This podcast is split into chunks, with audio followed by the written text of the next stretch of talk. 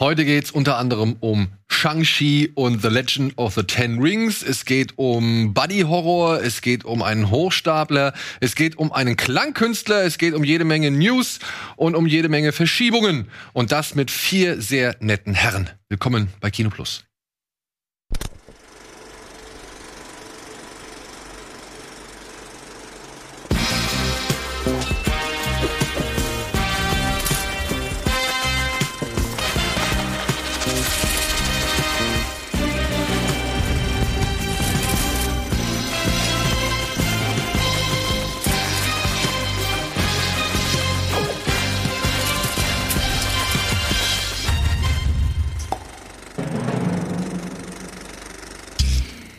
Hallo und herzlich willkommen zu einer neuen Folge Kino Plus hier bei rocketbeats.tv. Heute mit einer ganz erlesenen Gästeschar. Am Bildschirm begrüßen wir Dominik aus seinem Königreich der Wellen. Ja, ja hallo. ja, und im Studio haben wir mal wieder und jetzt auch mal zum zweiten Mal Kevin, aka Last Movie Hero. Moin. Zu Gast.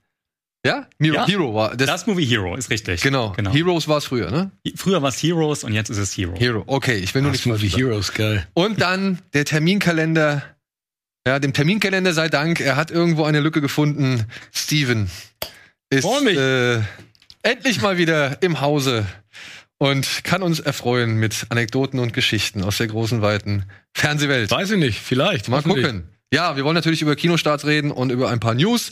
Wir müssen über ein paar News reden, denn da hat sich ein bisschen was getan. Und einer der Filme, über die wir heute reden, ja, hängt da so ein bisschen vielleicht auch mit zusammen, beziehungsweise könnte vielleicht die Weichen für noch weitere stellen. So viel dazu. Aber vorerst natürlich erstmal, was habt ihr zuletzt gesehen? Ich überlasse. Ähm, Ach komm, soll ich anfangen? Mach Ja. Ich habe zuletzt auf Netflix eine Doku gesehen, die mir wirklich gefallen hat, und zwar Shiny Flakes. Ah, Shiny Flakes, klasse. Vielleicht hat der eine oder andere schon How to Sell Drugs gesehen. Das ist jedenfalls die War hier großes Thema. die daraus entstanden ist. Und bei Shiny Flakes, um es ganz grob mal abzuhandeln, geht's halt um einen Jungen, der angefangen hat, Drogen im Internet zu verkaufen, auf ganz dreiste, aber auch professionelle Art und Weise. Und damit dann ziemlich lange auch durchgekommen ist und viel Geld verdient hat. Aber das Interessante, also was ich daran so interessant finde, ist, dass halt irgendwie auf diesen Spuren von so Jeff Bezos und, und anderen großen ähm, Machern einfach gegangen ist und einfach was gesehen hat, was es ja schon gega- es gab es ja schon. Es gab schon mal einen Online-Handel äh, Handel, und dann hat er einfach gesagt, das geht noch besser. Ich mache es einfach noch besser. Und ähm, rausgekommen ist halt sein Shop. Naja, und ein paar Jahre Ja. Knast. Und ne? ein paar Jahre Knast. ja, das, zu Recht ja auch, ne, Ja, muss man ja sagen. Ne, Aber anderen schon eine Seite. interessante Geschichte. ja, ich, Ja, äh, voll. Also ich fand die auch Hm. super. ich muss nur sagen, ich, sie- habt ihr sie alle gesehen? ich hab's ja auch gesehen. Ich habe sie nicht gesehen. Ich habe nur davon gehört. Und ich fand erstaunlich, wie uneinsichtig dieser junge Mann, Ja. wie lange dieser junge Mann uneinsichtig auch gezeigt wurde. Ne? Man muss ja, ich weiß nicht, was die für Material noch mit ihm aufgenommen Mhm. haben, aber so wie die Dokumentation aufgebaut ist, ist er wirklich sehr, sehr lange, sehr, sehr überzeugt davon, dass es ja eigentlich alles so ganz cool war. Ja? Aber ich habe irgendwie, haben die nicht sein Kinderzimmer für die Doku nachgebaut? Das ist ganz cool. Die haben Ja, so ne? einen Mhm. Grundriss nachgebaut in einem großen Ja. Studio und er hat die Szenen auch selber gespielt. Das heißt, er spricht dann einmal in die Kamera, aber wir sehen ihn auch gleichzeitig, wie er das macht, was er damals gemacht hat. Ist halt echt cool. Also vom, von der Stilistik finde ich super. Und der Typ, was du schon gesagt hast, ist halt unglaublich dreist und halt auch total stolz drauf, auf das, was er da gemacht hat und ist nicht so wirklich einsichtig. Aber was mir dann auch noch gefallen hat, ich weiß nicht, ob es euch so geht, ich muss auch sagen, ich fand dann schon ganz gut, wie die Behörden teilweise entlarvt worden sind, weil die sich ja auch dann gerne mal mit Federn geschmückt haben, die jetzt nicht wirklich Federn waren oder beziehungsweise was so Ermittlungserfolge, was als Er- Ermittlungserfolg dargestellt worden Mhm. ist und was in letztendlich eigentlich nur ein Zufall war, zum Beispiel so, ja. Also da fand ich, haben sich manche Herren auch nicht wirklich mit Ruhm bekleckert. Ja, oder sie haben dann gesagt, ja, unsere Profis haben es äh, haben's rausbekommen, dass sie das Passwort geknackt haben. Und dann gab es den Gegenschnitt, ja, wenn das so professionell ist, einen Zettel zu finden, wo das Passwort draufsteht, dann herzlichen Glückwunsch. Ah, geil. Aber das ist ja schon wieder traurig. Ja, ja. Aber, aber äh, wie haben sie ihm denn sozusagen das Handwerk gelegt? Was war denn, da, aber der hat doch irgendeinen Fehler gemacht oder was am Ende nicht? Ja, auch so ein bisschen Nee, mehrere, Grundarro- mehrere. Nee, aber es war doch diese, glaube ich, diese Grundarroganz, ne? Dass er einfach immer Einmal größer das, aber Ja, einmal, und es sind, sagen, es sind, es sind äh, doch, es sind Lieferungen, äh, regelmäßig sind Lieferungen nicht exakt da angekommen, weil es ja, irgendwie genau, er falsche Kurier waren oder zurück. ne? Richtig, so, beziehungsweise per DHL und dadurch, dass es aber dann mehrmals Sachen zurückgekommen sind, beziehungsweise nicht da angekommen sind, wo sie sollten, ist dann auf einmal aufgefallen, Moment mal, äh, da sind ja Drogen drin, irgendjemand verschickt hier Drogen.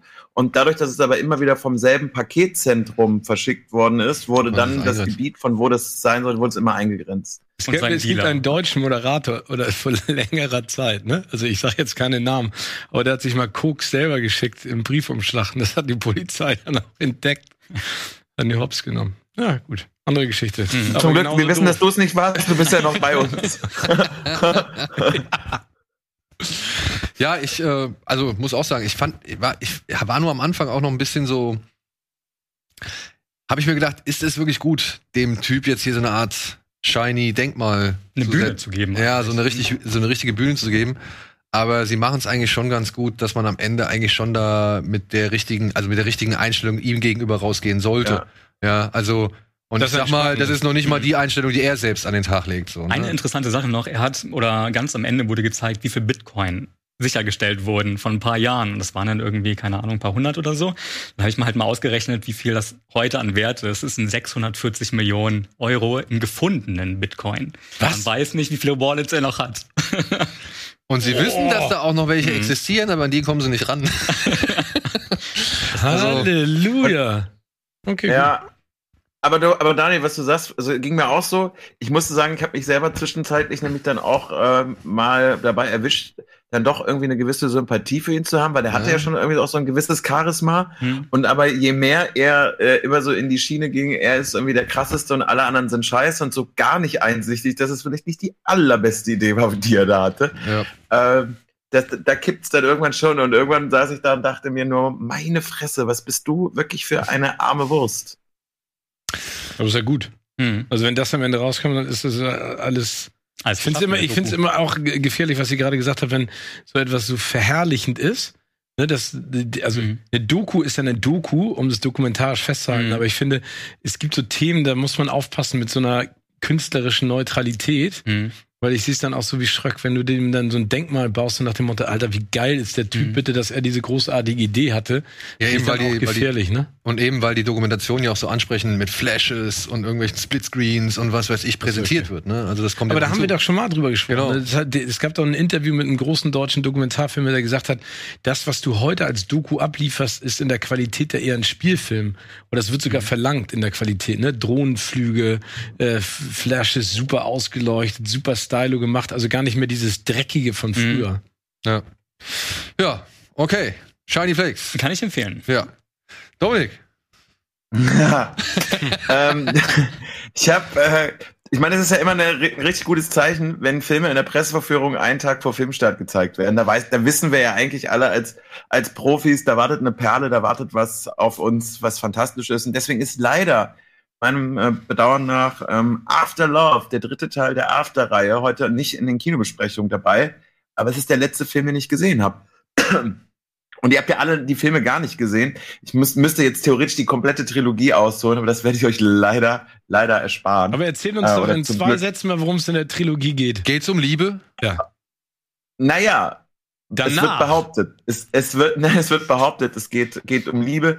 Äh, junges Mädel lernt jemanden kennen, der sehr, sehr düster daherkommt, sehr schlecht gelaunt, sehr aggressiv, hat auch psychische Probleme. Und äh, Twilight. sie verlieben sich, sie verlieben sich ineinander, aber ja, es, es basiert ja sogar auf einer Fanfiction. Ich glaube, sie basiert sogar auf der Fanfiction. Komm, das finde ich gleich noch raus. Von Fifty Shades of Grey oder irgendwie so. Auf jeden Fall ganz, ganz, ganz crazy. Ist auch grottenschlecht geschrieben. Aber das größte Problem daran ist eigentlich, dass äh, sie sich non, also es ist nicht nur so, als würden sie sich die ganze Zeit streiten, sondern es ist irgendwie so ab Minute fünf des ersten Teils. Ja, die ändern sich nicht in den drei Filmen. Es ist eigentlich nur um so eine richtig ekelhafte, toxische Beziehung gibt. Er ist immer nur aggressiv, hat sowieso nur einen einzigen Gesichtsausdruck. Egal was ist, ist auch keine Eifersucht, er wird, wird direkt unter Druck gesetzt. Also ist die Hölle und äh, inklusive so Szenen, sie ist sauer auf ihn und er kommt dann ran und verführt sie, weil ficken wäre doch jetzt ganz geil, oder? Und äh, das ist ungefähr alles, was so alle Ja. 12, 13 Minuten eigentlich immer dieselbe Richtung und immer das Gleiche passiert. Also es gibt irgendeinen Grund, weswegen sich gestritten wird, weil ja, labil und Familie und alles ist problematisch, aber irgendwie finden sie einen Grund, warum sie dann doch rumvögeln, was sie dann ja doch ganz geil findet, weil er ist zwar eigentlich absolut beziehungsunfähig, aber offensichtlich die größte Granate im Bett. Und äh, das wiederholt sich immer wieder und immer wieder mit den dämlichsten und dümmsten Dialogen. Aber das, was ich halt echt schlimm finde, ist, dass äh, dieses, dieses Beziehungsbild gezeichnet wird, wo ich jetzt echt dachte, wir sind alle ein paar Schritte weiter äh, auf Augenhöhe und was im Bett passiert, soll jeder machen, worauf er Bock hat. Aber so dieses, also auf Augenhöhe, aber dann so, er guckt von oben runter die ganze Zeit. Es ist richtig schwierig. Aber sind super erfolgreich und werden wahrscheinlich sogar auch wieder an dieser, an dieser Woche Platz eins in Deutschland an den Kinocharts gehen. Und der Hauptdarsteller ist der junge Tom Riddle Schauspieler aus den Harry Potter Filmen und wiederum der Neffe von Ralph Fiennes. Ah. Wow. Aber ich gehe dann jetzt mal die Trilogie zeigen sie hier um die Ecke im Zeise-Kino. Kevin und ich kamen gestern aus der Kevin und ich kamen gestern aus der Pressevorführung von Malignant. Und das war um 17 Uhr? Ungefähr. Ungefähr ja. um 17 Uhr. Und du kennst ja Cinemax am Dammtor, ne? Und dann kommen wir aus Kino 3 raus und dann ist ja so rechts die Kasse und da haben sie ja jetzt so, so ein Absperrband, damit Ja. sie so eine Reihe davor bilden können. Und das Absperrband war voll. Also beziehungsweise es war voll mit Ja. Menschen. Ja, und wir so, hä? Gucken so auf die Uhr, was kann das sein? Das waren wirklich, wirklich sehr viele junge Mädels. Ja, aber ist doch toll. Ja, die halt um 17 Uhr und wir haben geguckt, was ist es? Und es war halt so eine Sondervorführung von Mhm. After, was ist es jetzt? After Passion? Äh, After, After Love. After Love. Genau. After Passion war der erste. Der zweite war After Truth und der dritte ist After äh, Love. Aber ich kann euch schon mal beruhigen, wir sehen uns Anfang September nächstes Jahr bitte wieder, denn dann kommt der vierte Teil.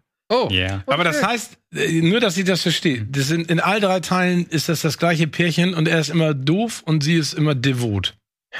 Und sie vögeln Äh, viel und ja, aber, sich. aber ja, aber jetzt eben nicht nur auf dieser, se- also nicht auf dieser sexuellen Art und Weise. Also sie will schon auch irgendwie ihr eigenes Ding machen, aber sie lässt sich immer wieder darauf ein und du schaust einfach, wie miteinander umgegangen wird. Und es hat nicht mit Liebe, nicht mit Romantik, nicht mit irgendetwas zu tun, sondern eigentlich die ganze Zeit nur Aggressivität. Äh, auch wenn es heißt, lass uns mal reden. Nach drei Sätzen ist das Gespräch schon zu Ende.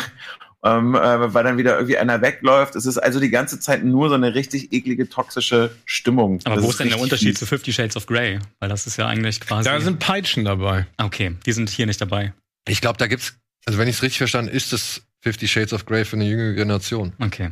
Ja, und wenn ich es richtig verstanden habe, Fifty Shades of Grey ist die Fanfiction von Twilight Mhm. oder umgekehrt. Und ich glaube, das Ah, aber, warte, ich glaube aber, Ja. das ist auch eine Fanfiction, aber ich raus. glaube, da geht's irgendwie um einen Popstar. Das ist irgendeine Fanfiction, die um Das kann auch sein, das Popstar kann auch sein. entstanden ist. Warte mal, ich, ich, ich guck's gerade noch mal. Ja, in der Zeit kann ja Steven erzählen, was er zuletzt gesehen hat.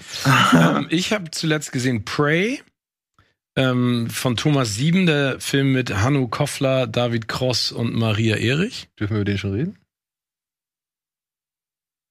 Ich glaube, man darf bestimmte Sachen nicht sagen, aber den habe ich gesehen. Ja. Ähm, dann habe ich gesehen, ähm, weil du eben über Doku gesprochen hast, den wollte ich die ganze Zeit schon sehen, äh, Seaspiracy. Ja. Ähm, und ich habe gesehen mit dir zuletzt im Kino, aber das ist jetzt schon ein bisschen her, Stillwater. Stimmt. Stillwater- Seaspiracy? Weil den wollte ich auch noch sehen. Seaspiracy, ja, genau. Ja. Ja, also äh, ich finde, also ich glaube, da, ich glaube, das Thema ist ja aktueller denn je. Ne? Mhm. Was passiert mit unserer Welt? Ne? Und was machen wir mit unserer Welt? Und da geht es ja im Prinzip um das Thema Plastik im Meer. Mhm.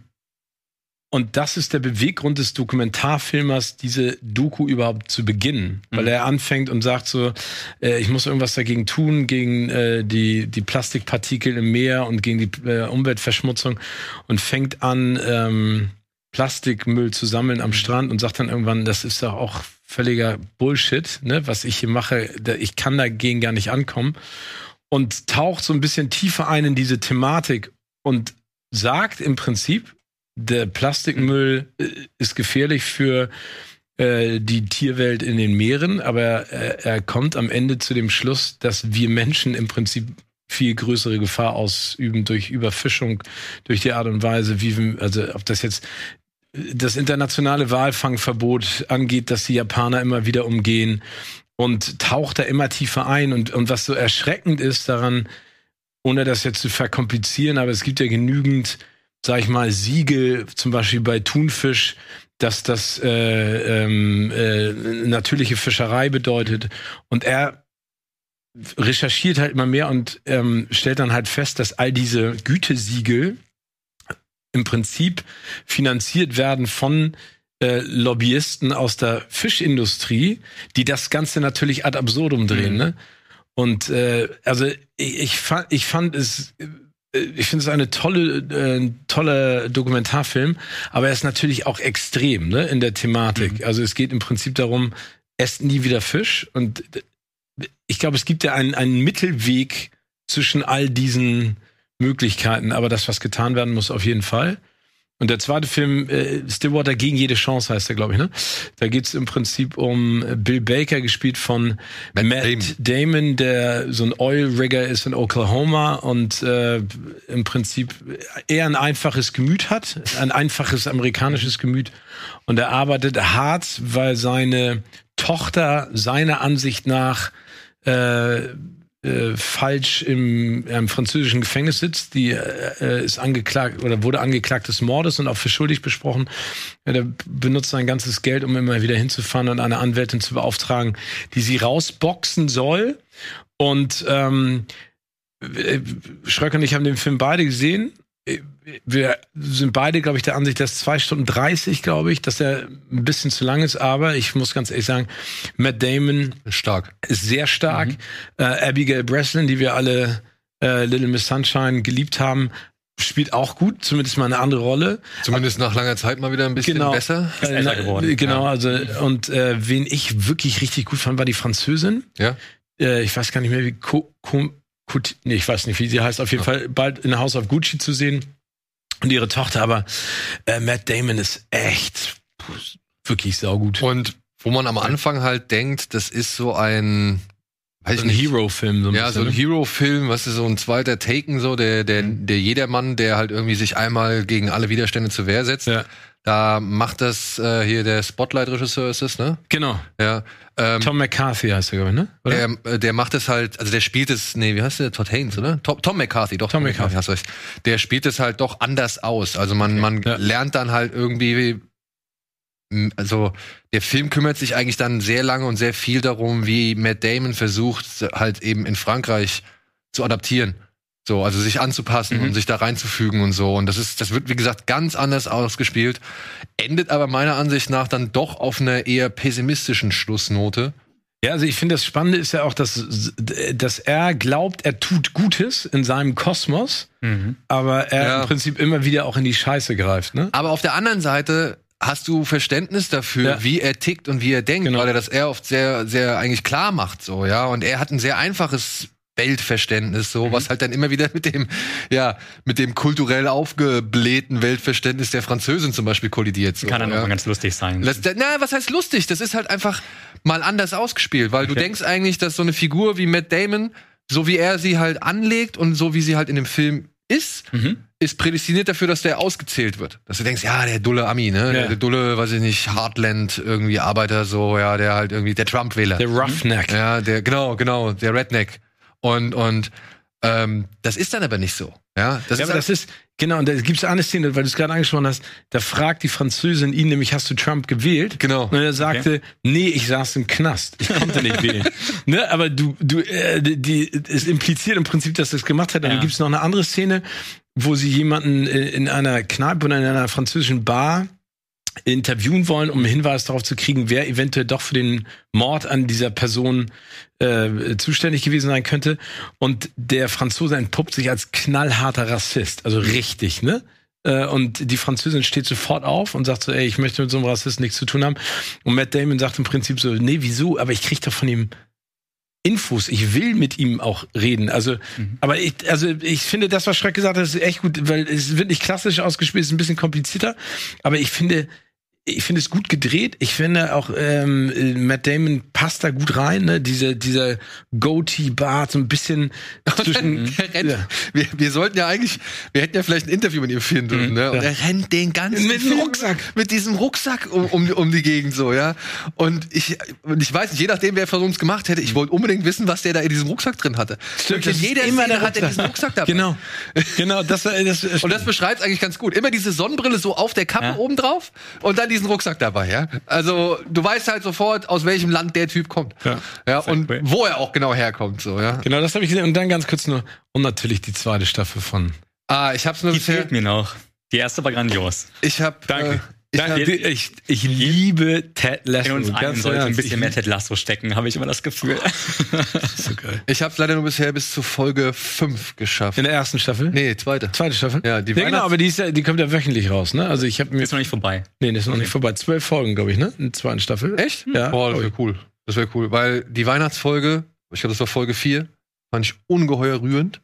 Stimmt, ja, wo, wo sie auf die äh, nach der Zahnärztin Äh, oder nach, Zahnarzt. ey, das war so geil. Ja. Wirklich. Die erste Staffel hatte aber auch so eine richtig rührende Folge gehabt mit, der, mit dem Hotel. Also ich kann mir gut vorstellen, dass es wieder in die. ja, ja. Ach, du hast noch gar nicht angefangen Nee, mit die der zweite hab ich noch gar nicht Achso, nee, angefangen, okay, dann damit Okay, Aber dann äh, also ich. Aber wie der Roy Kent, ne? Roy Ja. Kent hat, also in der vierten und in der fünften Folge hat er zwei so gloriose Auftritte Ja. und, und das ist wirklich, das ist echt herzergreifend. Das ist so stark, wie die das machen. Ich kann nur sagen, also wenn ihr die, gucken wollt zu Hause und noch nie das geguckt habt, guckt das bitte auf Englisch, weil Ja. dieser, dieser Sprachkonflikt mit britischem Englisch und Kansas Englisch ist grandios. Nee, mein, mein, mein, mein bester Freund ist mit einer Engländerin verheiratet und ich lege ihm diese Serie Mhm. auch die ganze Zeit nahe, weil, der, weil dieser Culture Clash, der ist so großartig und Ja. was du gerade gesagt hast, auch vor allen Dingen äh, der, der Co-Trainer, der Kleine, der äh, Ja, ja, ähm, ähm, oh, Du weißt, wie ich meine. Ja, ja, ich weiß. Es ist so, wie er redet und wie der da interagiert. Es ist, ich, also ich finde es großartig. Ich finde es, also und ich finde auch, dass die zwei, man- ich habe immer Angst, ne, eine erste Staffel ist sensationell und dann de-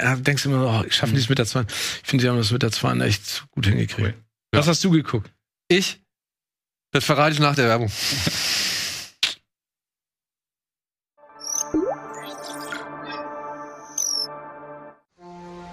Bitburger. Mit bestem Hallertauer und Bitburger Siegelhopfen. Feinherb, frischem Geschmack. So gut kann Bier schmecken. Und deshalb bitte ein Bit.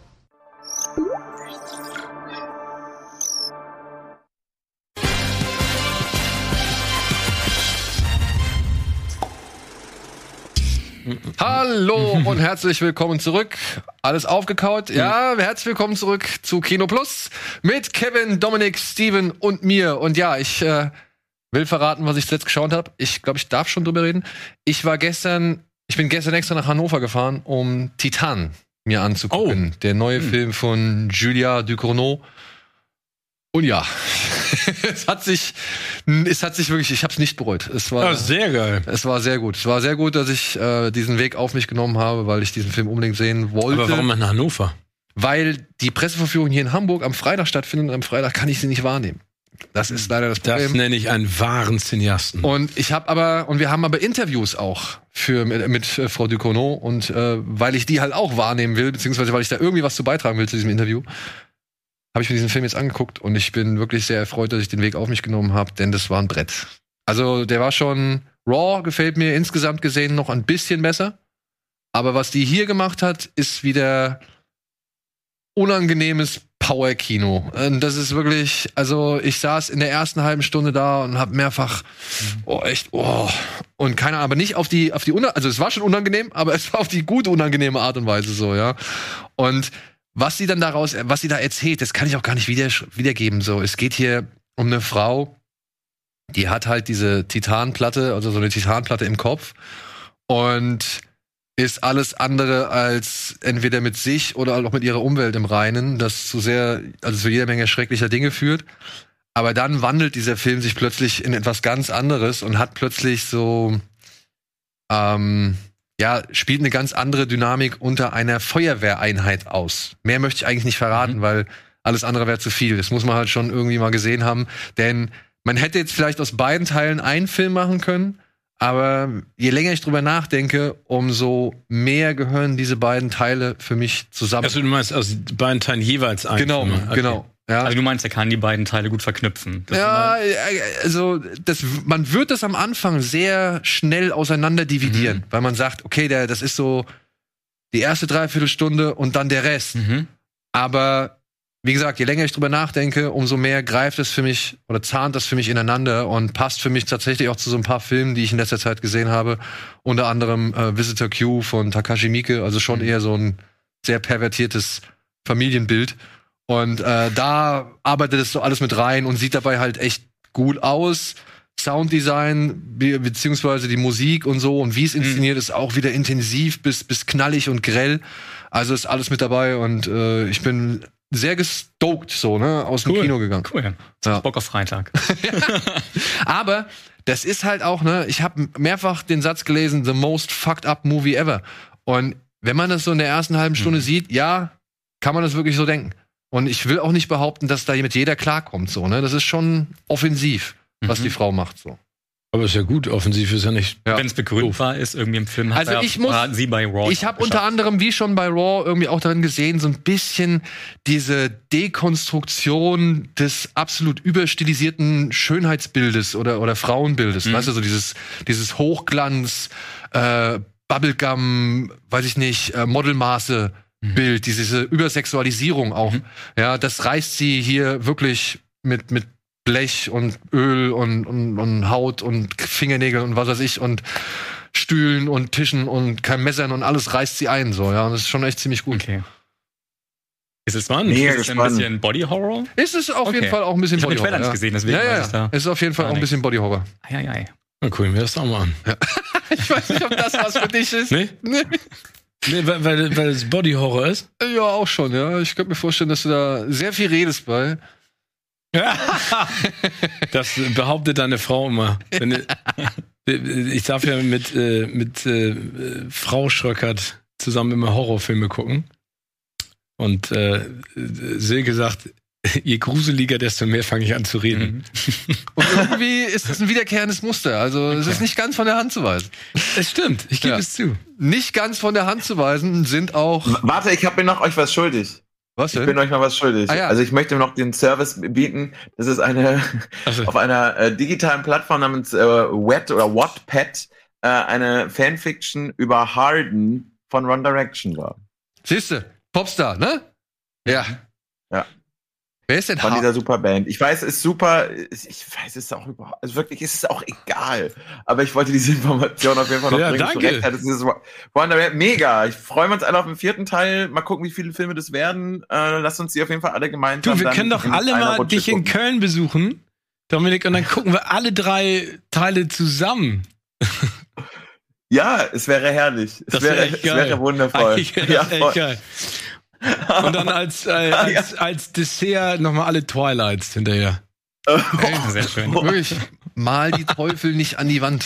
Ja, weil, Hast du noch mal Kontakt zu deinem Moderationskollegen, damit wir das irgendwie durchstehen? weil am Ende sehe ich mich da sitzen, weißt du, und du, ja, ja, tschüss, ich muss jetzt hier dringend zum Dreh, so. Ja, und dann ist es wahr. Ja, Ja, dann hast du, dann hast du mich noch. Dann hast du mich noch. ja, aber ich habe auch diese Filme, auf die ich gar keine Lust habe. Ja, und schon, und erst recht nicht Twilight. After Passion, After Birth. Nee, wie ist das nochmal?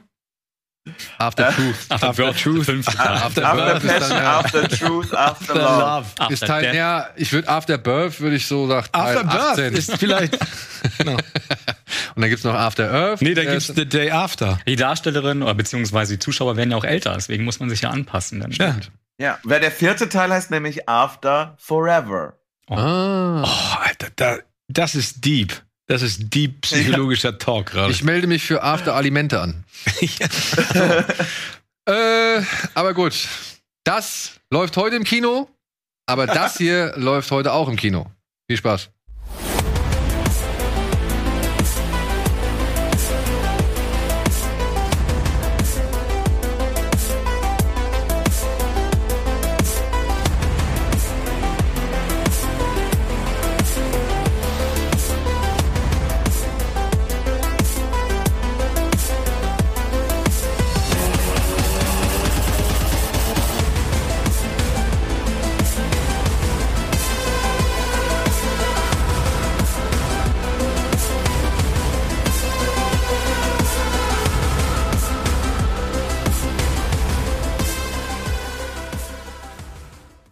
Haben die dann einen anderen Kopf auf meinen Körper gesetzt? Am Ende hast du es gesehen? Ja, dieser, dieser unverschämte Simu Lu, wie es fällt dem ein?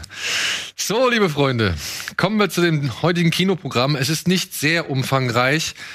Deswegen können wir es auch hoffentlich äh, relativ schnell abhandeln. Äh, ich habe eine Dokumentation dazu gepackt. Ich glaube, die hat keiner von euch gesehen. Sie heißt A Symphony of Noise und ist eine Dokumentation über den Klangkünstler und ja, Experimentalisten Matthew Herbert, falls ihr von dem schon mal gehört habt.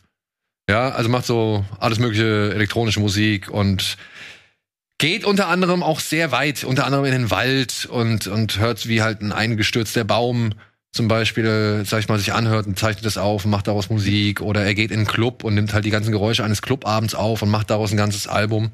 Oder, was ihm halt auch einen schon Ärger eingebracht hat mit Peter, er hat den ganzen Lebenszyklus eines Mastschweins begleitet. Von der Geburt an bis zur Schlachtung und sogar der Verzehr. Das hat er dann aufgenommen und hat es in ein Album verpackt namens äh, One Pick oder so. Also das ist so immer warum hat er denn Ärger mit Peter gekriegt? naja, weil da halt wirklich äh, das zur, weil ich glaube, Peter sich daran gestört hat. Ich bin mir auch nicht 100% sicher, ich weiß okay. nicht. Weil Peter sich, glaube ich, daran gestört hat, dass eben dieser ganze Prozess so zur Schau gestellt und im Namen der Kunst irgendwie stattgefunden haben soll. Also, dass er diese, oder dass er die Kunst dafür ausgenutzt hat. Ich bin mir aber nicht sicher. Ja, also, es wäre, glaube ich, so oder so verendet, das Schwein, beziehungsweise es wäre halt einfach, Er hat ja nur begleitet in dem Sinne. Ja, genau. Ja, also ich glaube, er hat es nicht selber geschlachtet. Also, aber egal, das ist jetzt ja reine Spekulation. Gut, aber hat eigentlich auch nichts mit der Dokumentation Ja. zu tun. Wie gesagt, das fängt die alles ein. Und darauf sollte man Lust haben, beziehungsweise wenn man Fan von Matthew Herbert ist, ist das, glaube ich, ein ganz interessanter Einblick in die Welt, wie der Mhm. Musik versteht, wie der Musik denkt, wie der Musik macht. Und das Geile ist, es wird dann auch irgendwie, glaube ich, ich glaube, äh, also es wird dann auch erzählt, wie er halt versucht, ein Buch über Musik zu schreiben. Und ihn das wohl vor ungeahnte Hürden und Hindernisse gestellt hat. So, weil er halt nicht in der Lage ist, Musik in Worte zu fassen. So. Oder es fällt ihm halt sehr schwer. Also das äh, kommt alles wohl in der Oh. Doku drin vor. wo, wo kann man die gucken? Die kommen Nee, ins es kommt Kino halt Kino, ja. Okay, wow. ja. Ey, wie gesagt, ich, ich denke mir, bevor halt keiner drüber redet, ne, können wir mal, sowas aber so, auf, also, auf den Zettel holen. So. Deswegen gibt's euch ja. Genau. Ja, wo auf jeden Fall alle drüber reden werden, das können wir, glaube ich, in der Viertelstunde abhaken, ist Shang-Chi and the Legend of the Ten Rings. Rings. Der neue Marvel-Film, der jetzt mit die Phase 4 starten soll, über eine Figur, die mir bislang nicht so wirklich viel gesagt hat. Also ich habe mit Shang-Chi nie wirklich viel anfangen können. Ich habe den mal am Rand von irgendwelchen Comics wahrgenommen. Die eigentlichen Comics, ich weiß gar nicht, ob es so viele gibt und ich meine aber auch, die meisten sind eher älter. Die habe ich nie gelesen, beziehungsweise da habe ich also keine Bezugspunkte zu dieser Figur. Ähm, worum geht's? Es geht um den jungen Mann Sean, der lebt in San Francisco als unter anderem Einparker von Autos für ein Hotel, zusammen mit seiner besten Freundin, ich weiß gar nicht, wie sie heißt, Katie, glaube ich, ne? Katie? Katie, ja, gespielt von Aquafina. Und die leben halt so in ihren Tag hinein und sind eigentlich ziemlich damit zufrieden, relativ normal zu sein. Aber Sean hat eine Vergangenheit, die er eigentlich loswerden wollte, die ihn jetzt aber wieder einholt. Denn plötzlich stehen ein paar finstere Typen vor, im Bus vor ihm und verlangen das Amulett, was er schon seit Ewigkeiten um den Hals trägt. von was seinem seine, Vater gekriegt. nee, von der Mutter. Von der Mutter. Von der Mutter. Aber es erweist sich dann eben, dass der Vater diese Jungs geschickt hat, um eben dieses Amulett zurückzuholen. Und ich weiß gar nicht, ob man noch mehr erzählen sollte. Beziehungsweise es gibt noch ein zweites Amulett, das besitzt die Schwester von Sean. Und jetzt muss er sie halt aufsuchen, um halt rauszufinden, was der Vater damit vorhat. Ich glaube, bis hierhin Ich kann glaube, man. das reicht. Das Aber reicht. ist nicht ja. einer der Bösewichte auch hier, ähm, äh, der Mandarin? aus äh, Creed? Ja, genau. Florian Monteano. Ja. Genau. Ja, da sieht man ihn. Mhm. Ja. Äh, Ich, also ich habe ihn leider nicht gesehen. Mich würde jetzt aber mal interessieren. Hast du ihn gesehen, Dominik? Nee, ich habe Aber deswegen ich hab mich gefreut, als Daniel, als Daniel mich ange, äh, angefragt hatte, bis auf äh, gestern diesen einen Film habe ich nichts von den Kinostarts gesehen, aber er dachte, es reicht trotzdem, wenn ich da bin. Also Ich ich höre jetzt auch immer, genauso zu und werde und Aber wie ist er werde denn jetzt? investigativ Fragen stellen. Ja, Ich fand er? ihn besser als Schröck. Sag ich mal so. Ich fand ihn nicht so gut wie manch anderen Marvel-Film. Also er kommt natürlich jetzt nicht an Guardians of the Galaxy oder den zweiten Captain America ran zum Beispiel, ähm, an Winter Soldier. Aber ähm, ich finde, der ist so im oberen Mittelfeld, weil er einfach ein bisschen sich mal wieder ein bisschen anders anfühlt. Du musst nicht alle Marvel-Filme gesehen haben, um den zu verstehen. Du kannst eigentlich auch die zwei Bezüge, die er hat zu den anderen Marvel-Filmen, kannst du komplett rausnehmen und hast an sich fast einen eigenständigen Film, wenn du es so mal betrachten willst. Was mal wieder ganz gut ist für Marvel, ähm, gerade für die neuen Fans vielleicht.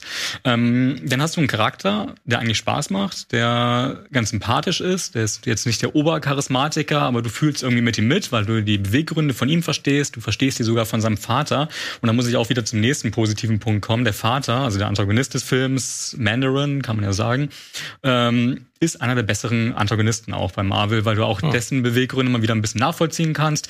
Der ist schon über 1000 Jahre alt und hat deswegen unzählige Kriege schon miterlebt und hat deswegen, oder er strahlt so eine richtig interessante innere Ruhe aus. Das, ähm, das ist schon erstmal irgendwie so ein, so ein cooler Fakt. Und es gibt auch so eine Szene, da ist er mit seinem Sohn in so einem Restaurant, ähm, die ist auch sehr cool gedreht, muss ich sagen. Ähm, und du hast ein paar Action-Szenen, nicht die mit dem CGI, darauf kommen wir, glaube ich, gleich zu sprechen. Ähm, aber die Action-Szene an sich, gerade was die Kämpfe angehen, die sehen gut aus, weil die versuchen, möglichst wenig zu schneiden. Und die Helden an sich, die kämpfen auch viel selber. Also gerade der, der Hauptdarsteller Sean mhm. oder, oder Shang-Chi. Ähm, das merkt man auch, dass die da wirklich jemanden gecastet haben, der es auch wirklich beherrscht, wirklich Der Martial Arts kann. Ja, ja. Der kann das ist halt immer wichtig und das hat man so auch in den anderen Marvel-Filmen eben noch nicht gesehen, weil da unzählige Male geschnitten wird und das ist ein Stuntman, das ist hier eben nicht. Und es gibt so eine Szene, die fand ich wirklich klasse am, am Baugerüst, an einem Haus. Ähm, und da hampeln die halt rum und, und kämpfen. Ähm, und in anderen Marvel-Filmen wäre jetzt dieses ganze Haus umgekippt und explodiert, dann wären die von einem Haus zum nächsten gesprungen. Bei Zack Snyder wäre die Stadt explodiert. Wahrscheinlich. und, und da hat man es dann wirklich, dass die, dass sie sich darauf konzentrieren. Und da haben die auch lange Kamerafahrten, wo man sich ja auch fragt, wie haben die das gedreht? Weil das sieht wirklich cool aus. Aber, und da kann Schreck, glaube ich, gleich auch einspringen, äh, da, es gibt halt unzählige CGI-Szenen. Und je länger der Film geht, desto mehr CGI setzen sie ein. Und desto mehr nervt's auch irgendwie, weil man jede Szene merkt. Selbst die Autos, die auf dem Rasen fahren, sind animiert und das sieht man. Und ey, das haut einen jedes Mal wieder aus dem Film raus. Und das Ende ist ein typisches Marvel CGI Orgiengewitter. Ja, okay. Ja. Schade, ne? Und es ist, äh, es ist wirklich bedauerlich, äh, dass das wirklich genau so enden muss, weil es, und ja, jetzt, also pass auf, ich, ich gebe dir in vielen Punkten recht, wirklich, ich gebe dir in vielen mhm. Punkten recht. Und ja, ich nehme auch hier zur Stellung, ich habe bei uns beim Film Gorillas habe ich den Film nicht wirklich fair behandelt. Ich habe den äh, ähm, ja, ich bin den schwer angegangen, weil ich halt auch wirklich direkt nach der Vorstellung irgendwie ähm, das verarbeitet habe oder vieles verarbeitet habe und wahrscheinlich auch während ich dann die Sendung aufgezeichnet habe, noch verarbeitet habe.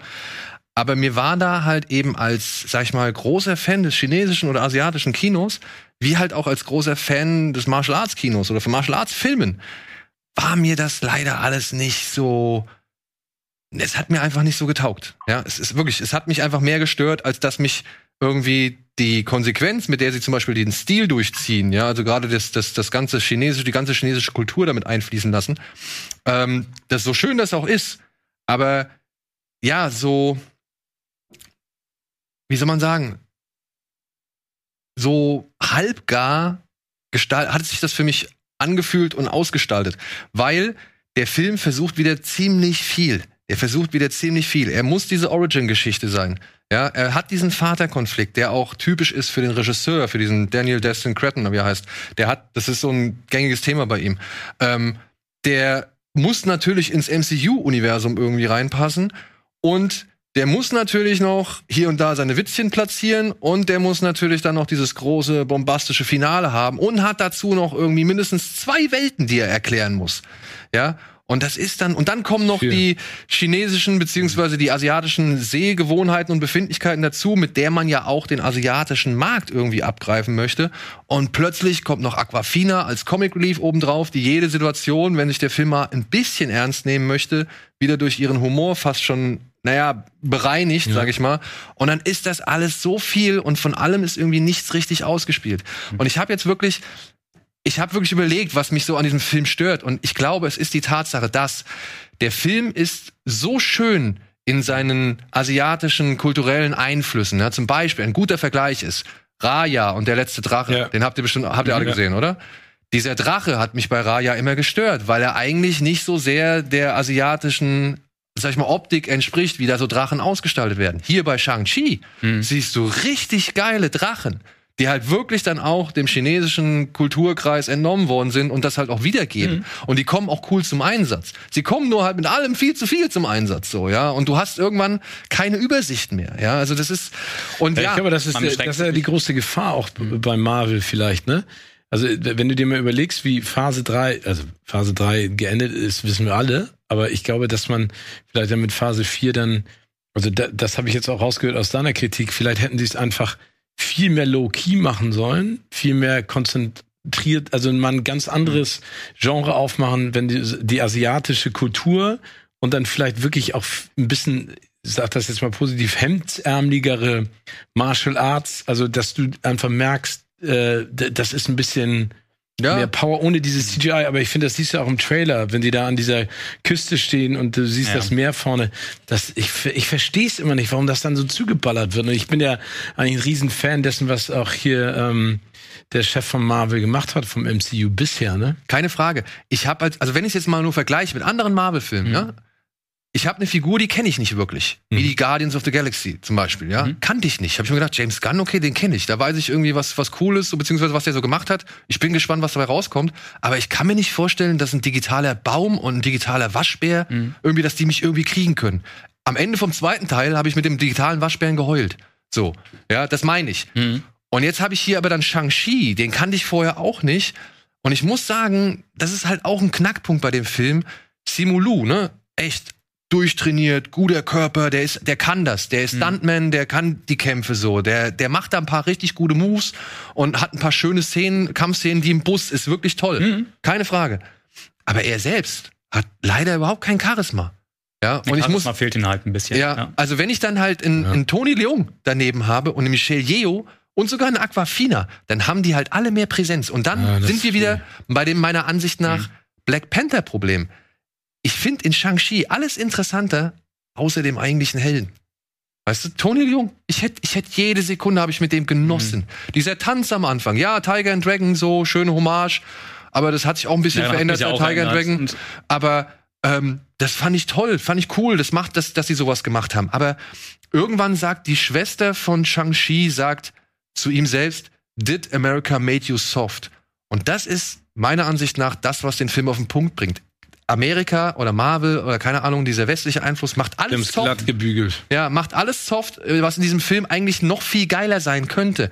Die, die Kampfszene in dem Bus, die ist Hammer, weil sie endlich mal irgendwie mit der Kamera fahren und nicht nur schneiden. Aber das Problem ist, da fährt halt ein digitaler Bus. Und das ist das, was mich dann schon wieder rausreißt. Das Haus, der Kampf auf dem Haus, Mhm. Gebe ich dir vollkommen recht, ist cool, wenn die Kamera durch das Bambusgitter wirbelt. Mhm. Das Problem ist, das Haus steht da nicht. Das ist ein digitales Haus, es ist eine digitale Kamera, die an dem Bambusding entlang Da ist fährt. wieder die Frage, du schaffst es eigentlich nicht, das anders zu drehen. Da muss man dann auch ein bisschen Genau. aus, aus Filmsicht dann irgendwie denken, da- das kann ich schon nachvollziehen, das so zu machen, weil sonst ist die Gefahr einfach zu groß, dass da was passiert. Aber die Frage ist, dann Immerhin müssen haben sie dann so einen Kampf da machen? Hm? Also, Ob sie das ich kenne den müssen? Film, nee, aber, aber wenn ihr beide sagt, die Kämpfe sind super, Mhm. Muss der, hätte der im Bus stattfinden mü- müssen in einem digitalen Bus und in einem digitalen Bambus. Äh, Das mit dem also Bus war ja vielleicht ein bisschen erzwungen, das mit dem Gerüst hat zur Story gepasst und hat auch Sinn gemacht. Naja, Irgendwo. muss ich sagen, das kommt für mich auch noch hinzu, hat für mich nicht wirklich Sinn gemacht. Wenn man sich die Geschichte mit dieser Postkarte durchgängt, weswegen er da überhaupt zu diesem Haus kommt, dann das, fand ich, das an sich fand ich auch ein bisschen merkwürdig, muss ja, ich zugeben. Ja. das, das ergibt nicht so wirklich Sinn. Also das sind, ich muss leider sagen, auf dem Weg zum Finale hin, ja, wird der, macht der Film halt sehr viele Stolpersteine. Unter anderem finde ich ihn auch ein bisschen komisch strukturiert, weil er halt immer wieder die Story unterbricht, um irgendeine Rückblende einzubauen, anstatt diese eine Rückblende sich mal zu konzentrieren, damit du auch das emotionale Gewicht Mhm. hast, um mit dem Helden am Ende da in dieser Schlacht zu stehen. Ja. Aber das macht er nicht, weil er halt das alles so verhackstückt und dann verhackt er, Stü- verhackstückt er selbst das Finale für halt ein, zwei platte Gags. So. Und das sind dann halt immer, muss ich sagen, einfach diese, diese, diese Formkurve. Der Film fängt toll an. Wie Black Panther, ja.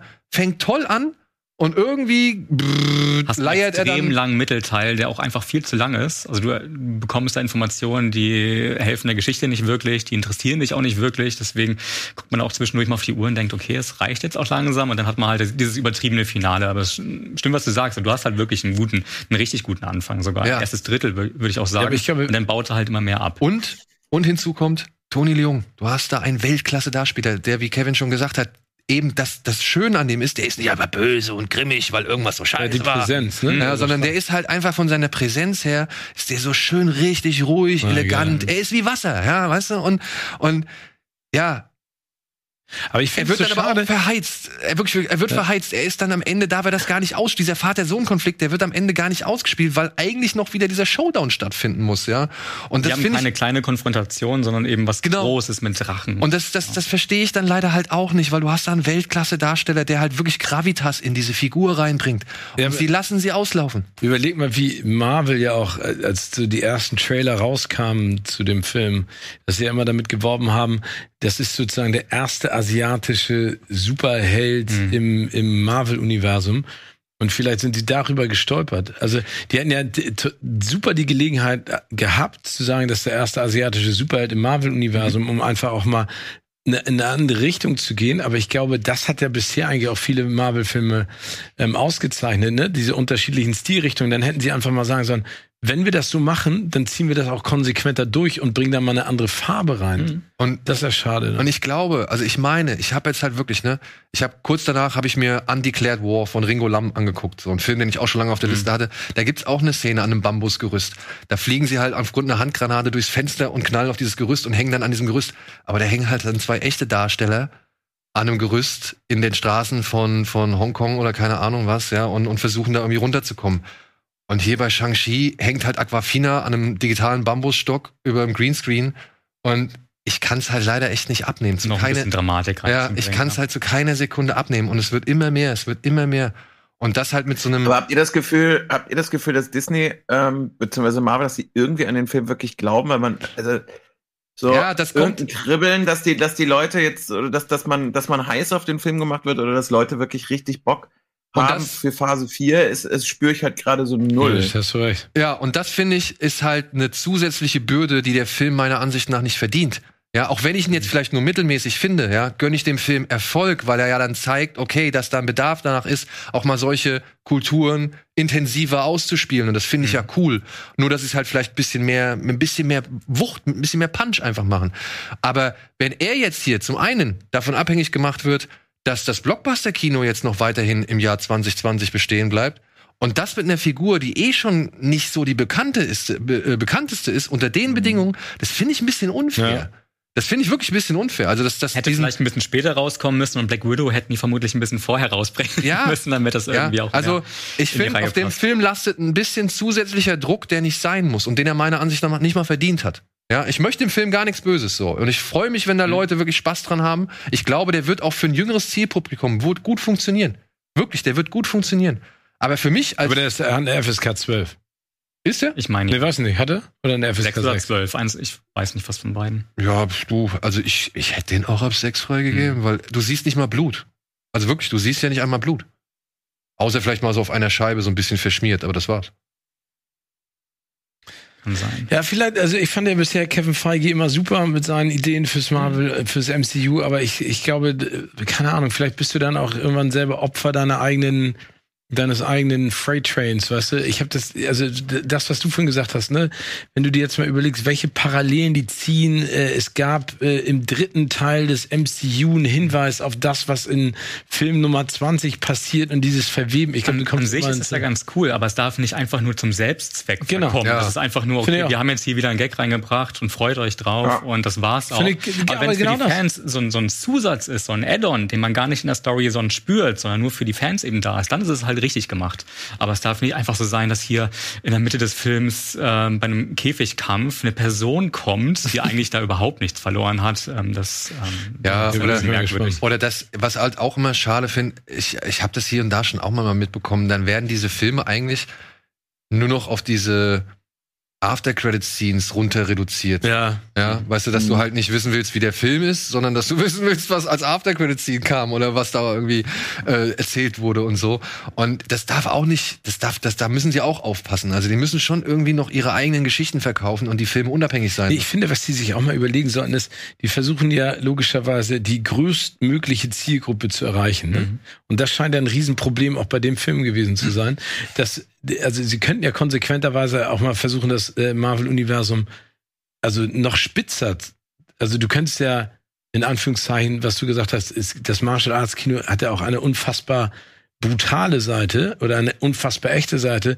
Wenn du in diesen Kulturkreis reingehst, könntest du ja auch sagen, wir machen es jetzt einfach mal FSK 16 oder 8. Also Ich glaube, das wird nicht passieren, weil das zu, zu großes Risiko ist, Glaub aus. Studiosicht, glaube ich. Aber was man machen könnte, mehr in Genre denken, genauso wollen sie ja zum Beispiel Doctor Strange 2, das soll so der Horrorfilm genau. von Marvel sein. Ja, aber das aber die gleiche ja- Befürchtung, dass es genauso für Horror wie Shang-Chi ein asiatischer Film ist. Genau. So wird es vermutlich Ich würde sogar eher sagen, dass, da, dass, dass, dass das alles, was ihr sagt, und man sagt, man könnte jetzt prinzipiell ja auch mal Marvel-Film für nur 40 oder 50 Millionen äh, drehen. Warum muss denn eigentlich jeder gottverdammte Marvel-Film im Marvel Cinematic Universe einen Platz haben? Also warum muss alles immer alles jetzt verzahnt sein? Ich weiß, Comic-Fans werden mir jetzt direkt wieder den Kopf abschlagen wollen, aber wenn ihr das, was ihr sagt, zu sagen, wir können es ja mal viel erwachsener machen, muss das denn alles immer in diesem, in diesem Netz sein? Weil natürlich kannst du den Film nicht ab 16 oder 18 drehen, wenn du eigentlich willst, dass die komplette Marvel-Welt, wenn sie in, in einem Universum funktionieren soll, kannst du jetzt eben keinem Zehnjährigen sagen, sorry.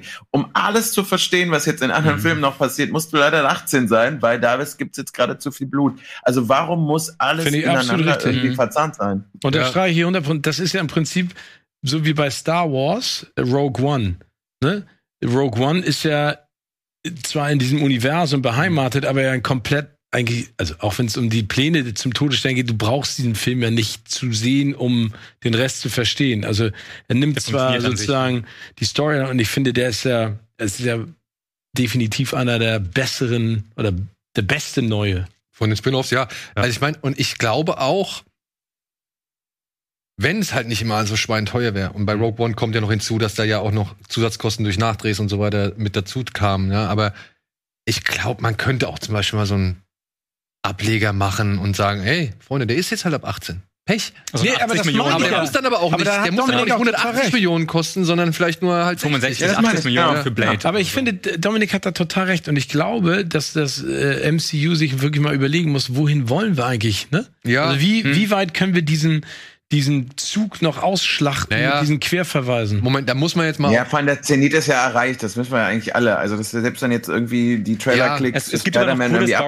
abgegangen sind, Ja, Da wird noch ein bisschen was kommen, aber ich meine, wenn man sich jetzt, jetzt auch die, die Zahlen anschaut und ehrlich, das ist ja jetzt nicht nur Corona. Also auch wenn ich jetzt sehe, ich habe gerade mal kurz geguckt, äh, wie in Köln im großen Kinos aussieht oder wie die Prognosen zum Film sind. Da kann jetzt keiner sagen, das liegt irgendwie an Corona, wenn selbst scheiß Paw Patrol es schafft, 300.000 Leute ins Kino an Hm. 14 Uhr Samstag, Sonntag zu bringen. Also es ist jetzt nicht so, als wäre es aktuell nicht möglich, mehr als 150 oder 200.000 Leute in Deutschland ins Kino zu holen. Und die wird er halt niemals erreichen. Also vielleicht kommt er so Richtung 180, 200. Aber das ist ja für einen Marvel, wenn man mal überlegt, das ist quasi das, wie sie in Phase 1 angefangen haben. Schaut euch mal die Zahlen an von Iron Man, von Mhm. wie auch immer. Das waren immer so 200er Starts um den Dreh, 500.000, 600.000 Besucher gemacht.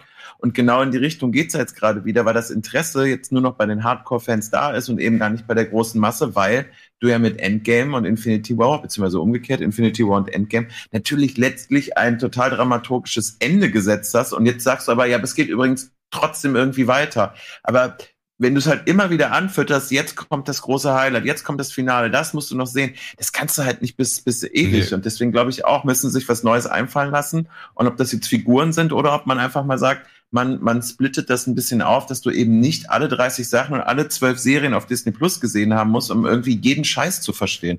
Das ist halt irgendwann auch mal gut. Ja, aber ich das glaube, wird dadurch, ja. dass sie Fantastic Four und, und X-Men jetzt reinbringen in Zukunft, dann wird es endlich mal wieder für ein bisschen frischen Wind sorgen. Also das finde ich schon mal ganz gut, aber das ist nochmal, glaube ich, ein ganz, ganz großes eigenes Naja, Thema und sie werden ja mit, ähm, sie haben ja jetzt schon mehrfach äh, das Multiversum angeteased Mhm. irgendwie, beziehungsweise es scheint ja alles sich in die Richtung zu bewegen.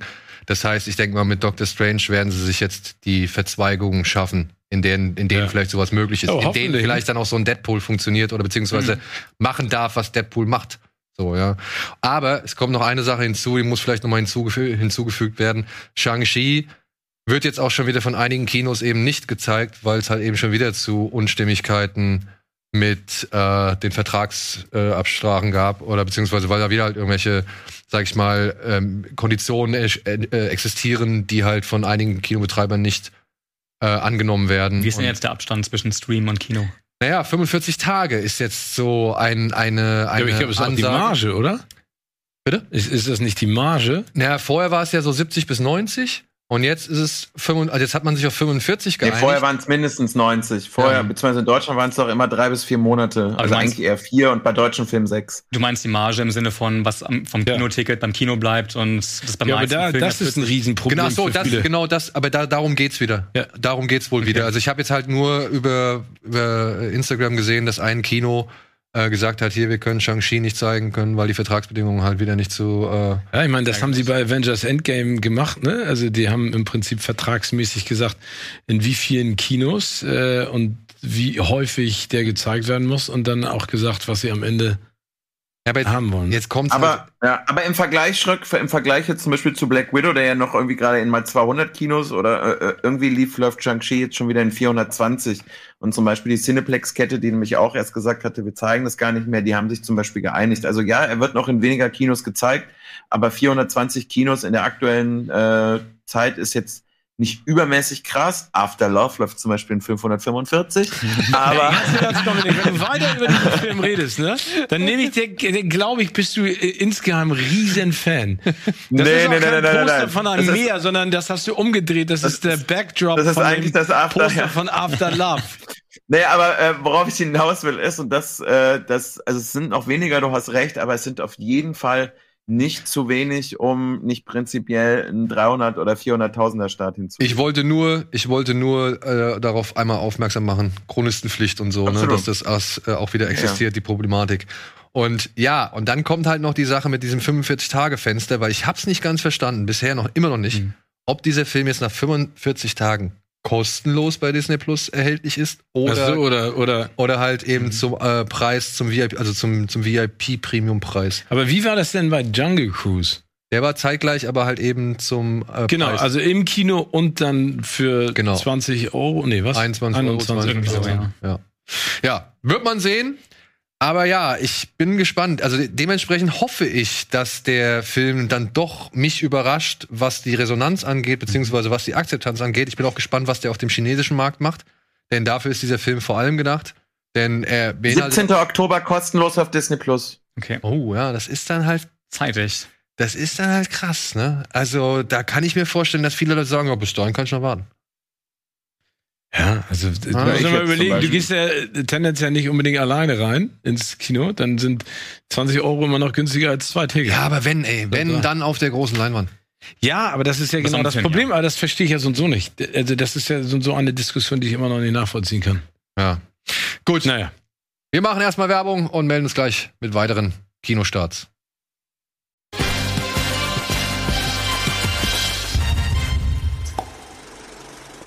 Ja, herzlich willkommen zurück zur aktuellen Folge Kino Plus mit Kevin, Dominik, Steven und mir. Wir haben wieder viel zu viel gequatscht über Marvel. Das tut uns leid, aber jetzt geht's weiter mit anderen Filmen. Unter anderem mit den Bekenntnissen des Hochstaplers Felix Krull.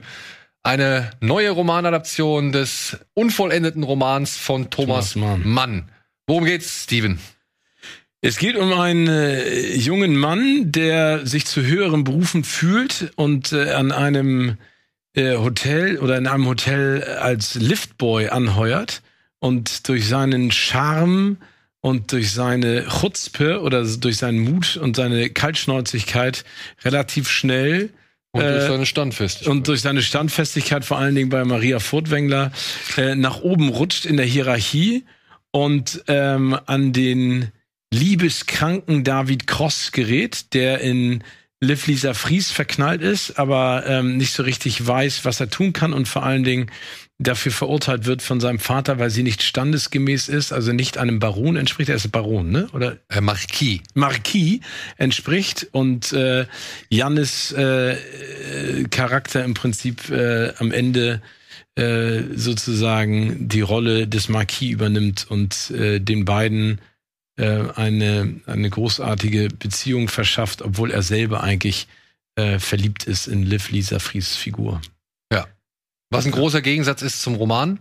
Denn Genau. da gab es diese Figur gar nicht so wirklich. Also beziehungsweise gab es eigentlich nie die Situation, dass der Hochstapler Felix Krull oder Callboy Felix Krull, dass der ja, so einen moralischen, emotionalen Kern hat, weil der ist im Roman eigentlich eher ein Narzisst, Genau. ja, dem das alles eigentlich relativ egal ist, der Hauptsache aber gut angesehen werden möchte und halt von allen geliebt werden möchte, Mhm. so. Aber selbst irgendwie gar nicht so Sympathie oder Empathie oder sonst irgendwas für die Leute empfindet. Und hier kriegt er halt so einen emotionalen Kern, der meiner Ansicht nach im Widersatz, äh, Widers so im Ja, also es ist- Figur steht, so. Genau, aber ich, ich also es ist ja von Ditlef Buck äh, Mhm. inszeniert und äh, auf die Leinwand gebracht. Und ich muss äh, ganz ehrlich sagen, ich, ich, ich mag diesen Film. Ähm, äh, er ist, man muss dazu sagen, und das finde ich auch ganz spannend, ähm, die Sprache äh, im Buch, ne? also. Ja, genau. von Thomas Mann ist, ist ja anders, als wir heutzutage sprechen. Und sie haben versucht, im Prinzip das anzugleichen. Ne? Also Das ist schon mal gut. äh, im, im Style ähnlicher zu dem zu machen, was wir gewohnt sind, aber trotzdem noch dieses aristokratische oder wie nennt sich das? Er ist ziemlich hochgestochen, Ja, hochgestochene, äh, geschwollene beizubehalten. Und ich finde, dem Marquis sei irgendwie genesen, dass ich ja, genau. gehört habe, er Okay. würde unter, was weiß ich. Genau, und ähm, ich finde, es klappt gut. Ich muss ganz ehrlich sagen, und ähm, ich bin ja, ich finde ja Janis, ich mag ja Janis wirklich sehr gerne. Janis ist ein ganz feiner äh, Kerl und vor allen Dingen ein toller Schauspieler. Und ich finde, in, in dem Film habe ich die ganze Zeit gedacht so, Alter, der Teufel scheißt auf den größten Haufen, ne? Ey, du bist nicht nur talentiert, sondern ich, der, ich meine, der sieht wirklich unfassbar gut aus, ne? Also du kannst verstehen, dass ihm die Damenwelt äh, zu Füßen liegt, aber dann auch der, äh, der Gegensatz dann zu David Cross. Also ich, ich fand es gut. Ich finde auch, dass Detlef Buck äh, durch seine Art und Weise Filme zu drehen, der kommt ja aus einer anderen Richtung, da auch einen, einen, so einen neuen Effekt mit reingebracht hat. Also ich finde, und auch Li- Liv Lisa Fries, also ich finde den Cast gut. Ich finde es gut umgesetzt. Ich weiß, dass es vielleicht an der einen oder anderen Stelle ein bisschen hakelt. Ähm, aber ich finde, das kann sich sehen lassen. Also sehen lassen kann sich auf jeden Fall. Die haben damit sehr viel Aufwand, dieses Hotel Mhm. ausgestattet und aufgebaut und so und auch die Kostüme und Ja, so ist alles super. top-notch. Also kann man echt wirklich nicht sich beschweren. Und auch wie so Paris so dargestellt wird, selbst mit den digitalen Bildern, finde ich, ist das echt auf amtlichem Niveau. Fügt sich gut ein. Kann, ja, kann man, kann man, also klar, es hat eine gewisse Künstlichkeit, Mhm. aber ich finde, das passt zu dem ganzen Film. Der hat für mich eigentlich, und das ist so ein bisschen das, was mich halt stört, oder halt auch nicht stört, der hat für mich eigentlich gewirkt wie so eine, wie so eine, wie heißt das, so ein Lustspiel aus den 60er Jahren. Ja. Weißt du, was ich meine? Also wie so eine Klamotte, so eine Operette irgendwie, Mhm. die ja, halt genau. als- Also ich weiß, was du meinst. Ne? Da- da- da- Das ist so ne, überspitzt. Ja, ne? ja. Und, und das, das birgt immer eine Riesengefahr, ob es dann so abstürzt. genau, ob die Parodie halt funktioniert, weil der Roman ist ja eigentlich eine Parodie auf diese ganzen Heldenwerdungs- oder beziehungsweise Entstehung, also Entwicklungsgeschichten und so oder Entwicklungsromane. Und ich finde, die einzige Parodie hier in diesem Film ist Maria Furtwängler, aber das macht die unfreiwillig. So, Mhm. ja, weil die ist halt wirklich, ich fand die nicht gut. Ich fand die wirklich nicht Aber Liv Lisa Fries ist gut. Die ist kenn- gut. Die kenne ich aus Babylon Berlin und da fand ich sie großartig. Deswegen ähm, habe ich allein deswegen schon. Ja, aber ich finde, was ist, sehen, ist die echt ja, toll finde. es gibt ja so Situationen, da guckst du dir einen Film an und denkst so, also warum finden die die Frau jetzt toll und Mhm. warum finden die beiden unterschiedlichen Kerle, warum findet sie die auch toll? Also sie liebt ja im Prinzip eigentlich auch so ein bisschen zwei Männer und ich, das nimmst du denen total ab. Also ich Ja. finde, das passt auch. Ich finde, sie ist die, also sie ist die echteste Figur, weil sowohl der Marquis ist halt falsch, Mhm. so beziehungsweise auch so immer so ein bisschen trottelig, also habe ich David Cross auch so wahrgenommen. Und Krull ist halt der Hochstapler, ne? Also der ist halt natürlich die reinste Fassade Mhm. und hat natürlich seine eigenen Zwecke so. Und sie steht so dazwischen als irgendwie geerdetes, geerdetes Wesen oder echter Mensch irgendwie, die halt die einzige ist, die sich traut, die zu sein, die sie ist. Während die anderen halt eben sich das nicht trauen, so. Das sagt sie halt ja auch Felix Krull einmal so. Aber ja, ich muss sagen, alles in allem, nee, war mir das halt dann, wie gesagt, zu, zu sehr wie so ein 60er Jahre Kostümfilm, ja, der halt so wirklich so Peter Alexander irgendwie mäßig und zu wenig von dem, was der eigentlich da abrechnen, mit dem er abrechnen möchte, so. Also ich muss sagen, Es das gibt ja die, die, es gibt ja eine Verfilmung, ich glaube mit Lieselotte Pulver. und Kurt Buchholz. Ja, genau. Ja. Und die haben ja, glaube ich, die, äh, damals einen Golden Globe gekriegt als bester fremdsprachiger Film. Ja? Ja. 1957 oder so. Ja, ja. Also, ich sag, kann man machen, muss, Muss man, man nicht. nicht. Ja. Jo. Und ich glaube, das gleiche könnte ich jetzt auch über den nächsten Film sagen. Er heißt Malignant. La ja. Malignant meine ich, oder? Leinend? Ich hätte mal Leinend gesagt. aber- Okay, ja, sucht's euch aus oder schlagt im Wörterbuch nach. Ihr wisst. Malignant? Maligno? Ja, Maligno. Von, After, after Malignant. von James Vaughn. Nein, von James Wan, der neue Horrorfilm aus dem Hause Warner. Und ja, was kann man jetzt dazu sagen? Eine Frau, junge Frau, schwanger, geht's nicht so wirklich gut. Und ihr Mann behandelt sie auch nicht wirklich gut. Und plötzlich, ja, ist er am nächsten Morgen tot. Und das auf sehr harte. Er ist tot. Er ist tot, ja. Der Mann. Mhm. Auf sehr harte und bestialische Art und Weise. Und plötzlich verschwinden alle, also noch weitere Personen, aus, äh, die nicht unbedingt was mit ihr zu tun haben, aber die ermittelnden Polizisten ermitteln halt Spuren, die alle zu ihr irgendwie führen. Und es passieren Morde in der Stadt und Genau. sie sieht diese Morde auch irgendwie und hat das Gefühl, Also dass sieht sie, sie- bevor sie passiert sind? Oder? nee, das weiß man nicht ganz genau. Und Genau. ähm, Sagen wir so, sie hat Visionen von diesen Okay. Toten. Sie sieht die, die Morde so, als ob sie da vorne jetzt gerade passieren. Also sie sieht sowohl Täter als auch Opfer. Okay. Ja, Und irgendwie Mehr weiß sie man nicht, warum das so ist. genau. Und, genau. Und sowohl der Zuschauer als auch die Polizisten als auch sie selbst Mhm. Zusammen mit ihrer Schwester muss, müssen halt alle rausfinden, worum geht's hier eigentlich. Und mehr darf man nicht erzählen, Mhm. weil sonst ist es wirklich ähm, ratzfatz vorbei mit diesem Film. Der war auch ich- so schon schnell vorbei für mich. Ich finde, sie sieht so aus wie so eine junge Schwester von Angelina Jolie. Äh, das ist hier die Annabelle Wallace aus Annabelle unter anderem. Ja, ich gucke ja ganz Oder die Mumie mit Tom. Cruise. Die hat aber Ja, ach, auch die ist bei, das. Ja, ja. bei Spuk in Hill House hat sie doch auch mitgespielt, oder? Hat sie damit gespielt? Ja, sie müsste, ihr müsst, wenn, wenn ihr Referenzen sucht, keine Horrorfilme nennen. Ich gucke Ja. keine Horrorfilme. Also Aber die sagen wir- mit ja. deiner Frau. Aber sagen wir es mal so, die, also bislang hat mich die Geschichte jetzt noch nicht bekriegt. Also ich bin gespannt, was ihr noch zu erzählen Ja, und das ist das Problem. Der Ihr kann nicht Film, mehr erzählen. der Film ist scheiß lang. Ja, der Was geht heißt das? 111 Minuten. Mhm. Und du fragst dich die ganze Zeit, warum?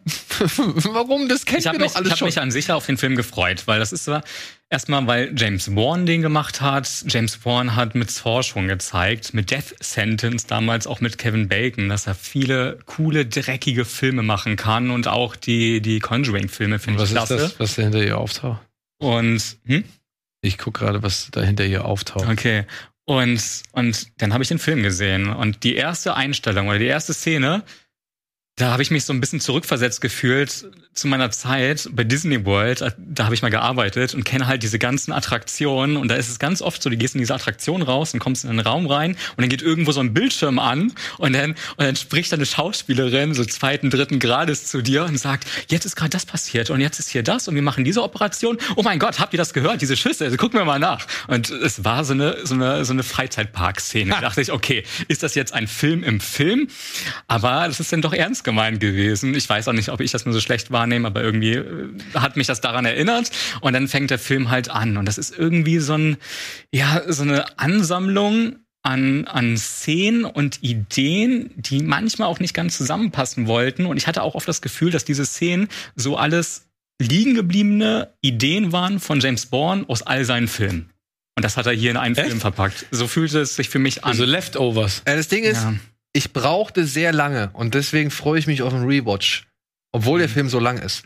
Ich brauchte sehr lange, um zu raffen, was James Wan hier macht. Weil du denkst am Anfang so, ey, was soll denn diese Insidious trifft auf Saw-Schiene hier die ganze Mhm. Zeit so, ja, also rein optisch und inszenatorisch so, ne?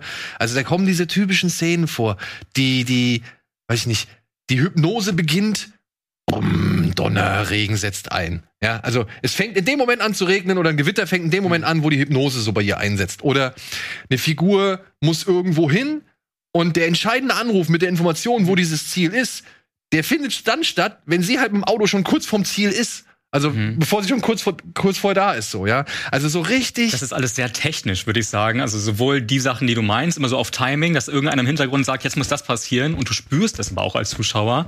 Und auch die Kameraeinstellungen fühlen sich manchmal sehr technisch an. Also ich meine, das, das heißt jetzt nicht, dass die toll ähm, irgendwie kadriert sind, so wie in Denis Villeneuve das in seinen Filmen oder so macht. Das ist ja irgendwie so, ein, so, eine, so was Organisches immer, dass man von einer Szene in die nächste kommt. Und hier ist es immer so ein bisschen, man hat eine tolle Kameraeinstellung, ist dann aber abgehackt in, in die nächste Szene, die irgendwie nicht so viel mit der vorherigen zu tun hat, weil das dann auf einmal plötzlich so ist, dass man Dario Argento-Vibes hat, im Sinne von, von rotem Neonlicht. Das auch überhaupt keinen Sinn macht in der Szene, als zum Beispiel ein Typ irgendwie zu Hause pennt, der früher mal Arzt gewesen ist und jetzt irgendwie in einem Apartment wohnt, wo draußen so ein Neonschild auf, auf sein Schlafzimmer, auf sein Bett scheint. Und er kommt auch nicht auf die Idee, zum Einschlafen die Gardine zuzumachen. Also ich, ich habe ja wirklich nichts gegen Style over Substance, aber wenn das die Charaktere so stark beeinflussen möchte oder, oder wird, dann, dann, dann haut mich das irgendwie auch raus. aus Aber wenn du Film. jetzt sagst Leftovers und du sagst jetzt, dass das irgendwie, dass du es gerne rewatchen willst, also siehst du denn,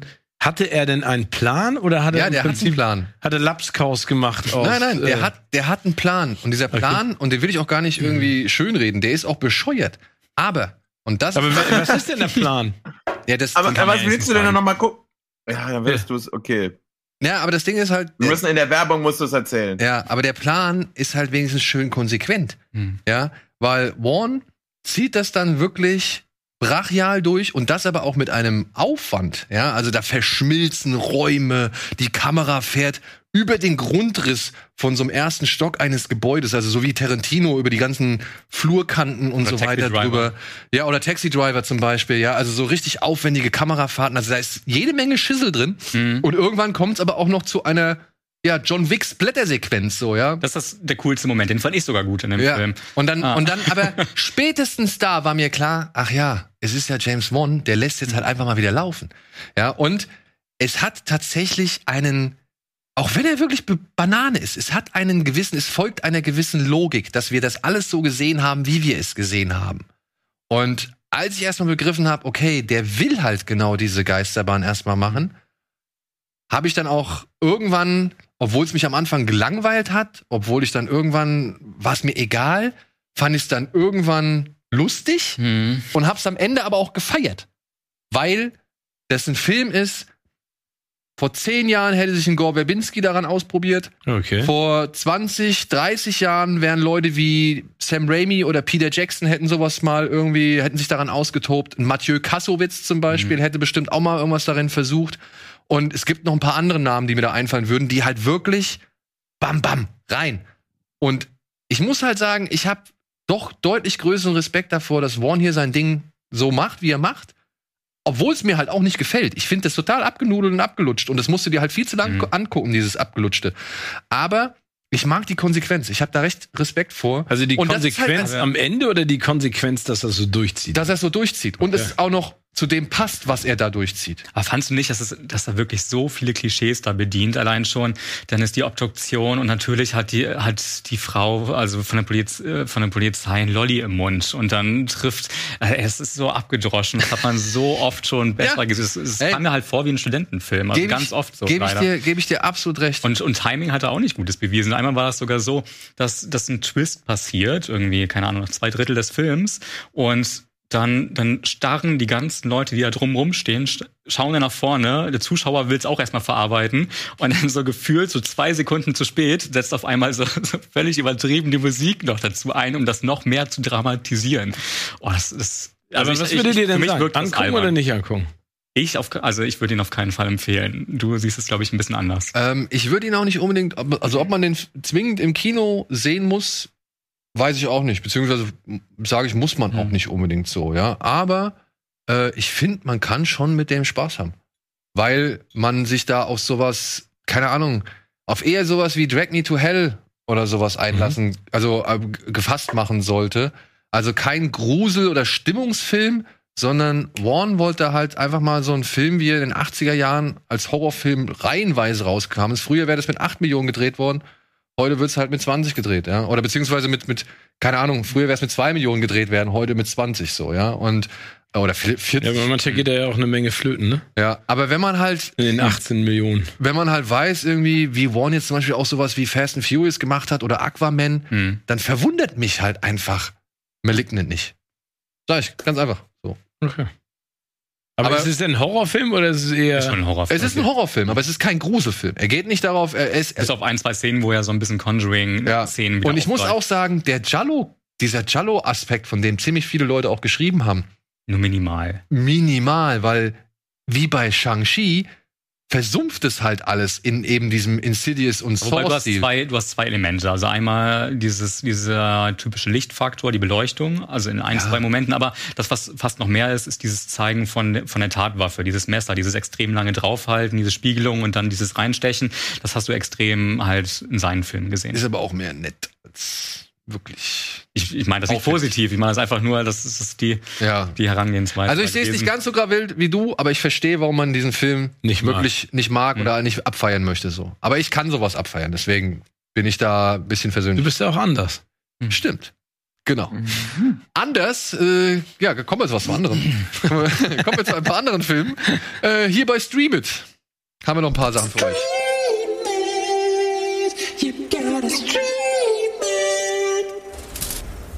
Ja, ich weiß nicht, haben wir so eine Art Texttafel dazu, beziehungsweise so eine Art Bildtafel oder haben wir nur einzelne Bilder reingeworfen? Egal, bisschen Spaß muss sein. Wir haben heute ein paar Filme für euch rausgesucht, unter anderem Chiller of Duty. Der ist auf Netflix erhältlich und ich habe mir gedacht, komm, da gucke ich demnächst noch mal wieder rein. Einfach noch mal, um zu gucken, ob es jetzt noch schlechter geht oder ob ich irgendwie äh, vielleicht sogar meinen Frieden finden kann.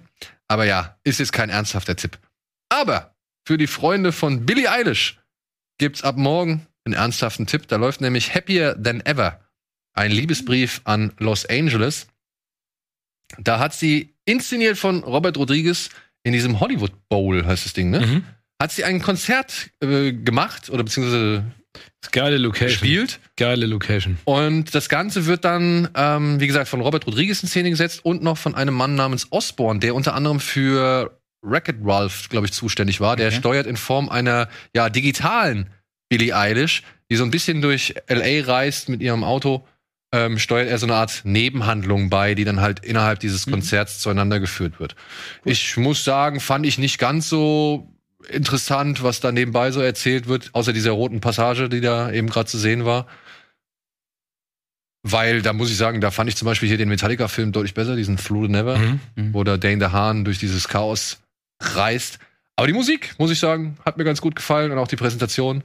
Sie macht ziemlich viel mit dem klassischen Orchester rum, beziehungsweise bringt es sehr zum Einsatz. Ähm, sind jetzt nicht so die klassischen oder sind nicht so viele Dance-Tracks irgendwie dabei, sondern eher ruhigere Musik. Aber es ist auf ihrem neuen Album ja sowieso nix mehr. Also auf Das dem neuen Album ist doch auch nichts kaum was großes nach vorne Poppiges, geht. ne? Ja, aber ich muss sagen, hier Therefore I Am, den finde ich ganz geil. Okay. Und diesen Oxy, Oxytocin, Tosin, den fand ich auch ganz cool. Also die Okay. gehen, die pumpen schon so ein bisschen nach vorne. Also, aber da fand ich auch ein paar Aber Ru- weniger, ne? Ja, weniger, auf jeden Fall deutlich weniger. Und ich muss aber auch sagen, ich fand diesen Happier Than Ever, das ist, glaube ich, der letzte oder vorletzte Track, den sie bei diesem Mhm. Konzert spielt oder auf dem Album. Äh, den fand ich echt gut. Okay. Fand ich echt gut. Cool. Ja. Aber ist halt, wie gesagt, nur ein bisschen ruhig. Kann man auch nebenbei zum Arbeiten laufen lassen oder so. Aber inszenatorisch macht jetzt Rodriguez da auch nicht die großen Sprünge. Ne? Also vor allem wirbelt er sehr oft mit der Kamera um sie rum. Mhm. Ja, aber ist vielleicht für den einen oder anderen interessant. Dann kein Film, mit dem man unbedingt äh, die besten Stunden hat, beziehungsweise die glücklichsten, läuft ab dem 1.9. auf Prime Schindlers Liste. Ist jetzt Uff. auf Prime erhältlich, aber trotzdem, es ist immer noch ein starkes Stück Kino, beziehungsweise ein kraftvolles Ja, Stück Kino. Wahnsinn. Muss man auf jeden Fall mal gesehen haben. Und ich habe letztens wieder was Neues darüber erfahren. Wahrscheinlich wissen das auch die meisten, aber irgendwie wusste ich das noch nicht. Äh, Und zwar bei der Doku bei Netflix bei The Movies That Made Us. Da habe ich die Jurassic Park Doku gesehen. Ach so, Und ja. das ist wirklich so, Ja. dass, dass die Postproduktion noch stattgefunden hat, während er schon Schindlers Liste gedreht hat. Also Ja, das muss ich dir mal vorstellen. Ne? Es ist erstmal wahnsinnig anstrengend, überhaupt einen Film zu drehen. Dennoch mal so einen persönlichen Film für ihn und dennoch mal ähm, halt abends kommst du an irgendwie in den Trailer und guckst dir dann das Material an und machst dann noch krasse Entscheidungen. Also es ist echt Ja, über, über den Mann. Teich, ne? Also Mhm. von Europa nach Los Ja. Angeles, glaube ich, hat er das ja gemacht. Wahnsinn. Also zwei so gegensätzliche Filme, die auch beide perfekt sind einfach. Aber dazu muss ich dann auch sagen, ähm, Nummer eins, das zeigt einfach, was Steven Spielberg für ein wahnsinniger Mhm. Geschichtenerzähler ist, was du auch gerade angesprochen hast. Und für mich ist Ray Fiennes in dieser Rolle Ja, einer der schlimmsten Bösewichter der Filmgeschichte. Also der gehört für mich in seiner Perfidität, in seiner Perversität, in seiner unfassbar bösen Arroganz Mhm. wirklich zu den schlimmsten Filmfiguren, die es gibt. aber auch dann, aber dann auch immer wieder so banal und Ja. so, so, so dumm teilweise, Ja. wie er sich ja von Schindler dann teilweise einlullen lässt, Ja. wie so ein kleiner Junge, der irgendwie Ja, gar keine Ahnung hat, was er ne? denken soll oder machen soll. So. Ja, aber die- aber diese, diese, Entschuldige, Dominik. Nee, ich habe den vor, wann kam der nochmal ins Kino wieder? Das war das ist schon 2019 sogar. Es gab, der, der lief auf jeden Fall vor, ja wahrscheinlich 2019. Vor zweieinhalb Jahren lief der nochmal äh, einen Tag im Kino und ich, äh, da ich den immer nur zu Hause gesehen hatte, da habe ich Mhm. den nochmal im Kino gesehen und diese schwarz-weiß Kontrastbilder. Es ist aber, also ein, ein Film, ich hätte immer gesagt, ich will den nie wiedersehen, aber ich wollte ihn dann einmal nochmal auf der Leinwand sehen, aber ich kann mir gerade beim besten Willen nicht vorstellen, dass ich den noch einmal pack. Der ist einfach, also der, der ja, das ist ein der Ki- Film, der krass. auch in Schulen gezeigt wird, Mhm. ne? Ja. Ja. Aber ich, also ich finde, ich finde, da hat er was Unfassbares gemacht. Und ich finde auch spannend, was du gerade gesagt hast, ne? Das ist ja der Film, mit dem er sich, sag ich mal, zum ersten Mal wirklich mit seiner eigenen Herkunft auch ganz klar auseinandergesetzt Mhm. hat. Ne? Also äh, wenn du dir mal überlegst, welche Filme der vorher gemacht hat, was für einen unfassbaren Erfolg der hatte Mhm. und immer ja belächelt wurde auch von den Kritikern so nach dem Motto, du, ne, du kannst äh, zwar große Blockbuster machen, aber so richtig, äh, das ist ja wieder das Klassische zwischen äh, Entertainment und Information, ne? Was mich ja immer wieder nervt, diese Degradierung von, von großartigen Entertainmentwerken. Und ich glaube, da hat er auch, ich glaube, für sich seine eigene Geschichte sozusagen verarbeitet. Mhm. Ich glaube, seinen Eltern gegenüber und seinem schwierigen Verhältnis auch seinem Vater gegenüber nochmal gezeigt, guck mal, was ich für, Filme mache über uns, ähm, als auch, wie gesagt, den Menschen da draußen. Und dann dieser Twist zwischen Jurassic Park. Wenn man das ne? noch weiß, dass das Und dann auf seinen das Schultern lastete, diese Bürde. Also ich finde, das ist ein Film, in dem mir geht's genau wie Dominik. Der, der ist hart zu verdauen, aber wenn man ihn nicht gesehen hat, ist es meiner Ansicht nach Pflicht, sich den Mhm. mal anzuschauen. Also Ja. ich bin da ganz vorsichtig mit so, einem aus, mit so einem Ausdruck, aber das muss man sehen. Ja. Gut, was haben wir noch?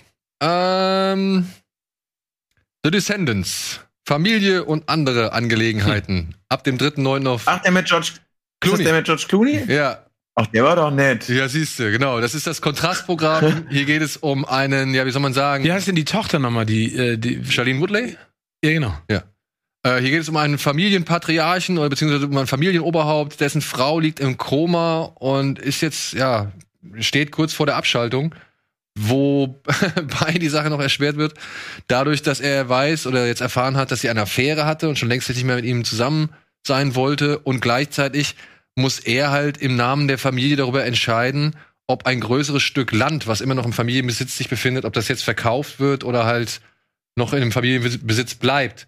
Und all diese, ja, größeren und kleineren Schwierigkeiten, die das Leben einem solchen Menschen mit auf den Weg gibt, Mhm. äh, werden hier in diesem Film verhandelt und irgendwie auf humorvolle, aber auch eben auf typisch menschliche und eben komplexe und nicht immer ganz, ja, wie soll man sagen, immer nicht ganz positive Art und Weise Ja. auch verhandelt so, oder, und, und beziehungsweise gelöst. Und ey, toller Film, der halt sowohl diese Figur schön zeichnet, aber halt auch den, den, den, ja, den Ort oder die, die, den Schauplatz, der sie halt auch zu dem macht, was sie sind, so richtig schön mit einbezieht, so. Weil die leben halt alle auf Hawaii und man könnte immer denken, ja, denen geht's allen gut und die haben immer gute Laune und so, aber ja, das ist, äh, finde ich Und er ist auch super. sehr amüsant. Und Clooney, ne? Das kam mir aber in der absoluten, absoluten Lieblingszeit äh, von Clooney. Ein Jahr vorher kam doch Up in the Air und dann der Film, so beides so Filme, die eigentlich im Kern total traurig sind, aber relativ leicht daherkommen und bei, die du, ob, obwohl sie so emotional sind, du jetzt nicht äh, nur Tränen überströmt rauskommt und die dich ganz lange irgendwie belasten, sondern du hast gerade schön gesagt, die Figur ist so schön menschlich. Ich meine, alleine, wenn du die, die Synopsis hörst mit die Frau, er muss entscheiden, dass die Frau ähm, ob er von seiner Frau jetzt die Maschine abstellt und weiß auch noch, dass sie ihn betrogen hat und gar nicht mehr bei ihm sein wollte. Das ist eigentlich jetzt erstmal ein klassisches Drei-Stunden-Drama, was wir uns alle nicht anschauen wollen, wenn man nur so diese drei Sätze hört. Aber äh, was daraus gelingt, ähm, schön, dass es den da jetzt gibt. Ich muss ihn mir auf jeden Fall nochmal angucken. Ich habe den im Kino damals äh, ziemlich geliebt. ja. Ja, ich finde auch, dass George Clooney durch, durch seine Leichtigkeit, der hat ja so eine Freude, so eine spitzbübische, das siehst du auch ganz häufig in diesen ernsten Szenen. Der hat irgendwas, macht irgendwas mit dem Mund, Mhm. der, der diese Tragik, was Dominik auch gerade angesprochen hat, so, so, so leicht, so off, off the way bringt. Weißt du, was ich meine? Du Ja. guckst dir es an und denkst, es ist zwar dramatisch, aber er, er, er macht es halt natürlich. Und, und da, das vermisse ich so ein bisschen bei, bei George Clooney. ja, der ist äh, mal so ernst in letzter Zeit. Ja, genau, dass der so ernst ist, ne? Weil das, das steht ihm und das kann er. Aber er ist halt auch ein sehr umwelt- oder beziehungsweise weltbewusster Mensch. Ja, total. So. Ja, also muss man auch sagen. So, wir machen schnell Aber weiter. das, was du gerade sagst, Steve, noch, noch ein, nur noch ein Satz, nämlich genau, dass du sagst, er ist, es ist todtraurig oder er ist traurig, hat was Spitzbübiges und trotzdem Mhm. ist es eben nicht so, als würde er die Szene deswegen nicht mehr ernst Genau. nehmen, sondern es gibt, er gibt dem Ganzen einfach nochmal so eine zusätzliche Ebene und das ist echt spannend. Auch. So, jetzt also, gerne weiter. Sorry. Haken wir schnell ab. Teenage Mutant Ninja Turtles Out of the Shadows ist dann auch auf Prime erhältlich ab morgen. Ich mag den ja. Ich habe so eine kleine äh, Vorliebe für die. Ich finde die nicht so schlimm. Aber das sind die Bay-Movies. Das sind die Bay-Movies, Ja, ja. okay, ich Die sind fernab von gut. Ich will es überhaupt nicht behaupten, aber ich mag den zweiten, weil er halt dann doch noch ja, ein bisschen mehr in diesen Oh. Co Comic-Serien-Quatsch geht. Ich Okay. weiß, ich weiß. Ja, Dominik. ja, den gibt's jetzt auch. Dritter, neunter. Was gibt's denn noch? Sleepers, Sleepers gibt es noch. Oh. Auch auf Prime. Äh, das großartig besetzte Drama mit Brad Pitt, Ja, Dustin Hoffman, Robert De Niro, Kevin Bacon und so vielen. Mark Ruffalo, glaube ich, ist auch noch mit Ja. dabei, von Beverly Levinson-. Es geht hier um ein paar Jugendfreunde, die haben in ihrer Jugend Scheiße gebaut, haben dafür gesorgt, dass ein Hotdog-Verkäufer, glaube ich, oder ein Mann tödlich verletzt worden ist durch so einen An der Hotdog-Wagen. U-Bahn, ne? Ja, an der U-Bahn und sie kommen in den Jugendknast und werden da auch äh, ja sehr hart misshandelt von einem der Das ist ja Wärter. auch Kevin Kevin Bacon. Bacon. Ja, der ist doch der Böse. Das ist der Wärter, er genau. Einer der. Wärter. An dem sich halt die Erwachsenen, äh, inzwischen erwachsenen äh, Jugendlichen irgendwann rächen werden, weshalb es zu einem spektakulären Prozess kommt. Ja. Aber man muss Groß- auch sagen, das, der besteht ja so ein bisschen aus drei Teilen. Also erstmal so dieses Coming of Age, dieses, ey, wie, wie leben die so? Und dann eben der, das ist ein Gefängnis sein und danach noch dieser Prozess. Und alle drei Teile sind echt gut. Also Ja. die, die funktionieren auch echt gut. Also da war Barry Levinson meiner Ansicht Mhm. nach echt noch auf, auf ja, top of, the, of his game so, ne? Also Ja. der war wirklich, das war doch gute. Den habe ich mal wieder Bock zu sehen, weil ich das ist ja die Generation der Schauspieler, die ich total geil finde. Und fast auch alle schon persönlich getroffen hast, oder? Die habe ich alle schon persönlich gesagt. nee, aber ähm, ja, stimmt. Ähm, aber der, der, und ich muss ganz ehrlich sagen, ich bin ja auch ein riesen Kevin Bacon-Fan. Mhm. Ne? Ich finde, Kevin Bacon kann das wirklich gut und der ist auch böse. Also der ist auch, der hat diese Perfidität, ne? Der, das ist äh, diese, dieses, dieses teuflische Funkeln in jeder Bewegung, ne? Wenn er auch, der hat so eine Arroganz, finde ich auch geil. Ja. Super. Zu Kevin Bacon habe ich eine klitzekleine lustige Anekdote, die fast von dir sein könnte, Steven. Äh, ich war in New York äh, zu Interviews zu, ah, wie hieß er, Home von äh, DreamWorks, glaube ich war das, Ja. mit Rihanna in der Rolle und äh, wir waren im Hotel und äh, sind in falschem äh, Stockwerk rausgegangen und äh, sind Kevin Bacon in die Arme gelaufen, der da gerade irgendwie einen Vortrag äh, vorbereitete. Also hatte natürlich keine Zeit, aber war sehr nett und das war so ein typischer, das kann nur in New York passieren. Moment, du bist irgendwo, steigst falsch aus und triffst trotzdem einen Weltstar. äh, und ist total abgefahren, dass der, der ist ja einfach die, der kann das Böse in Person sein und das ist ja wohl einer der nettesten Menschen auch äh, irgendwie überhaupt und er war auch da, weil wir auch reinkamen, es hieß so, das ist dieser Raum und äh, ihr geht da geradeaus und die erste Tür rechts und wir machen sie auf und gucken und er so, was wollt ihr hier? Wir so, äh, äh, äh, oh, das ist Kevin Bacon. äh, wir, äh, wir suchen eigentlich Rihanna. Sorry. ähm, ja, Oh, das ist geil. eigentlich, äh, ja, also das war eine, äh, ein verrückter. Wie alt ist denn Moment. Kevin Bacon? Der ist ja auch schon 60, oder nicht? Das kann ich dir jetzt nicht so ad hoc beantworten. Mhm. Muss, Das äh, Google- Ich aber, weil ich das sehr, googelt weil ich unser- sehr schnell googeln kann. Unser Ja, Eimer der ist nach. 58, der, ja, der ist 58 geboren, der ist 63 Jahre alt. Siehste. 63 Jahre alt könnte auch der nächste Film sein. Nein, er ist nicht ganz so alt. Er heißt der Sch das Schloss des Cagliostro. Und Ah, toll. ja, war hierzulande früher mal unter Hardiman räumt auf bekannt, aber Was ist das? sehr gekürzt. Das ist einer der ersten Filme von Hayao Miyazaki, Ah, okay. der, den er gemacht hat, noch bevor er Ghibli, Ghibli gegründet hat. Und der hier halt den Meisterdieb Lupin, eines, ein Nachfahre des, des Meisterdiebs Lupin, äh, Lupin der Dritte, den er hier begleitet, wie er dabei ist, einen, ja, Geldfälscherring in diesem kleinen fiktiven Staat Cagliostro Mhm. auszuhebeln.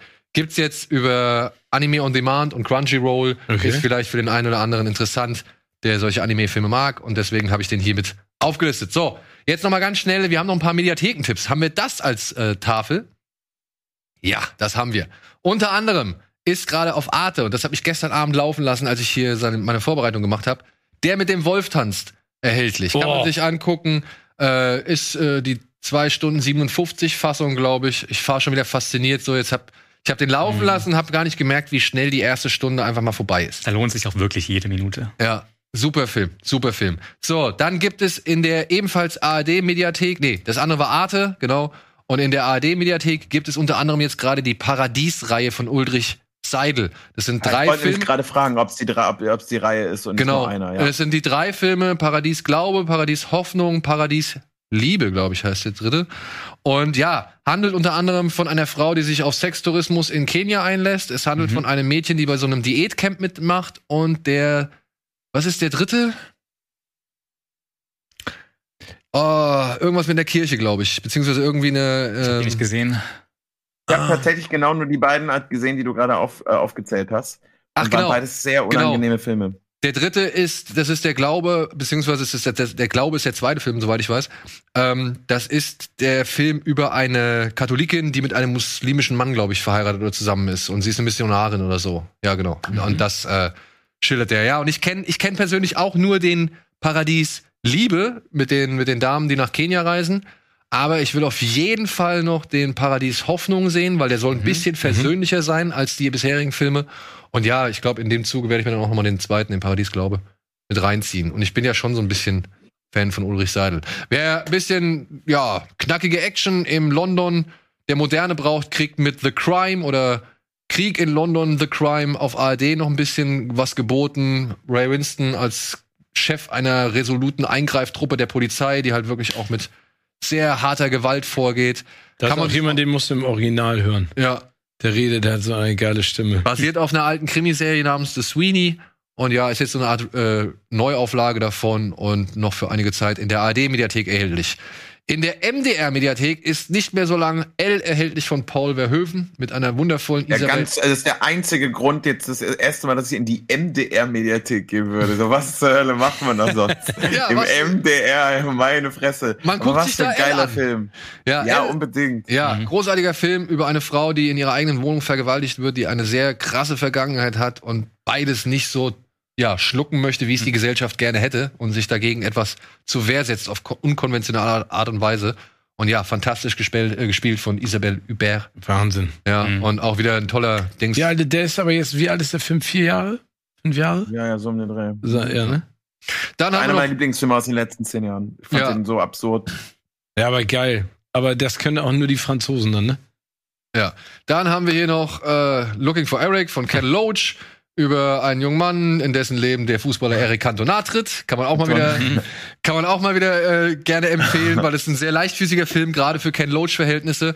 Und etwas schwer, schwerer, aber den habe ich gestern Abend gerade geguckt, auch auf Empfehlung hin meiner Mutter, die gesagt hat, sag mal, hast du den schon gesehen? Die ist nämlich großer Bjarne Mädel-Fan. Okay. Und der läuft jetzt gerade auf äh, Arte, beziehungsweise ist über die Arte-Seite erhältlich, aber auch in der ARD-Mediathek, wenn ich es richtig gesehen habe, geliefert. Mit Bjarne Mädel als Paketbote. Der halt einmal wirklich zeigt, wie es so ist, Paketbote zu sein, so, und der halt wirklich pro Tag diese Touren ausfahren Mhm. muss und so weiter. Daneben halt, naja, Entscheidung lebt, aber auf den Sohn oder sich um den Sohn, das Sorgerecht für den Sohn hat, der jetzt auf Klassenfahrt fahren möchte, aber halt schlecht in der Schule ist und lieber mit seinen Kumpels abhängen, abhängen möchte. Und parallel dazu ist er halt noch, ja, als Fußballtrainer, äh, sag ich mal, tätig, was halt auch nochmal Komplikationen aufwirft. Und der zeigt halt hier einen Mann, der halt jetzt mal ein ganz, ganz tiefes Tal durchstreitet. Also der halt im wahrsten Sinne des Wortes erstmal geliefert scheint. Und das halt aus der Perspektive von, ja, diesen wirklich Sklavenjobs schon fast. Äh, eine Perspektive, die man vielleicht nicht unbedingt so oft zu Gesicht bekommt Okay. und wo, wo man nicht so viel mitbekommt. Auch wenn ich sagen muss, dass dieser Paketbote, wie Bjarne Mädel ihn hier spielt, nicht unbedingt das dem gängigen Paketbotenbild entspricht, mit dem ich zum Beispiel zu tun habe, ja, oder ich weiß nicht, bei euch auch. Aber da sind schon so ein paar echt geile Situationen dabei, Mhm. wo man sich fragt, warum hast du mich jetzt bestellt? So, für was? Ja, du hättest doch eben gerade die zwei Meter selbst gehen können und so. Und auch so Mhm. Sachen halt. Also das ist schon, äh, ja, und gut gemacht halt von Bjarne Mädel. Okay. Also sehr bodenständiges Ding und ähm, kann ich mal als kleine Empfehlung mit rausgeben. Gut, das war alles, was wir sehen konnten. Jetzt gibt's noch ein paar Nachrichten, über die müssen wir gleich nochmal sprechen.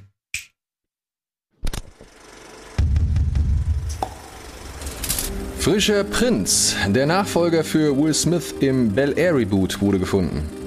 Ja, Fox und 50 Cent. Der Cast zu Expendables 4 wächst weiter an. Das Netflix-Kettensägen-Massaker Kultschocker-Sequel wird gestreamt. Disneys Markenhoffnung. Jungle Cruise soll Fluch der Karibik beerben. Hauen und Honig. Jason Statham wird zum Beekeeper. Oha. Paramount schiebt alles auf 2022. Sony vielleicht auch. Und Venom wird wieder PG-13.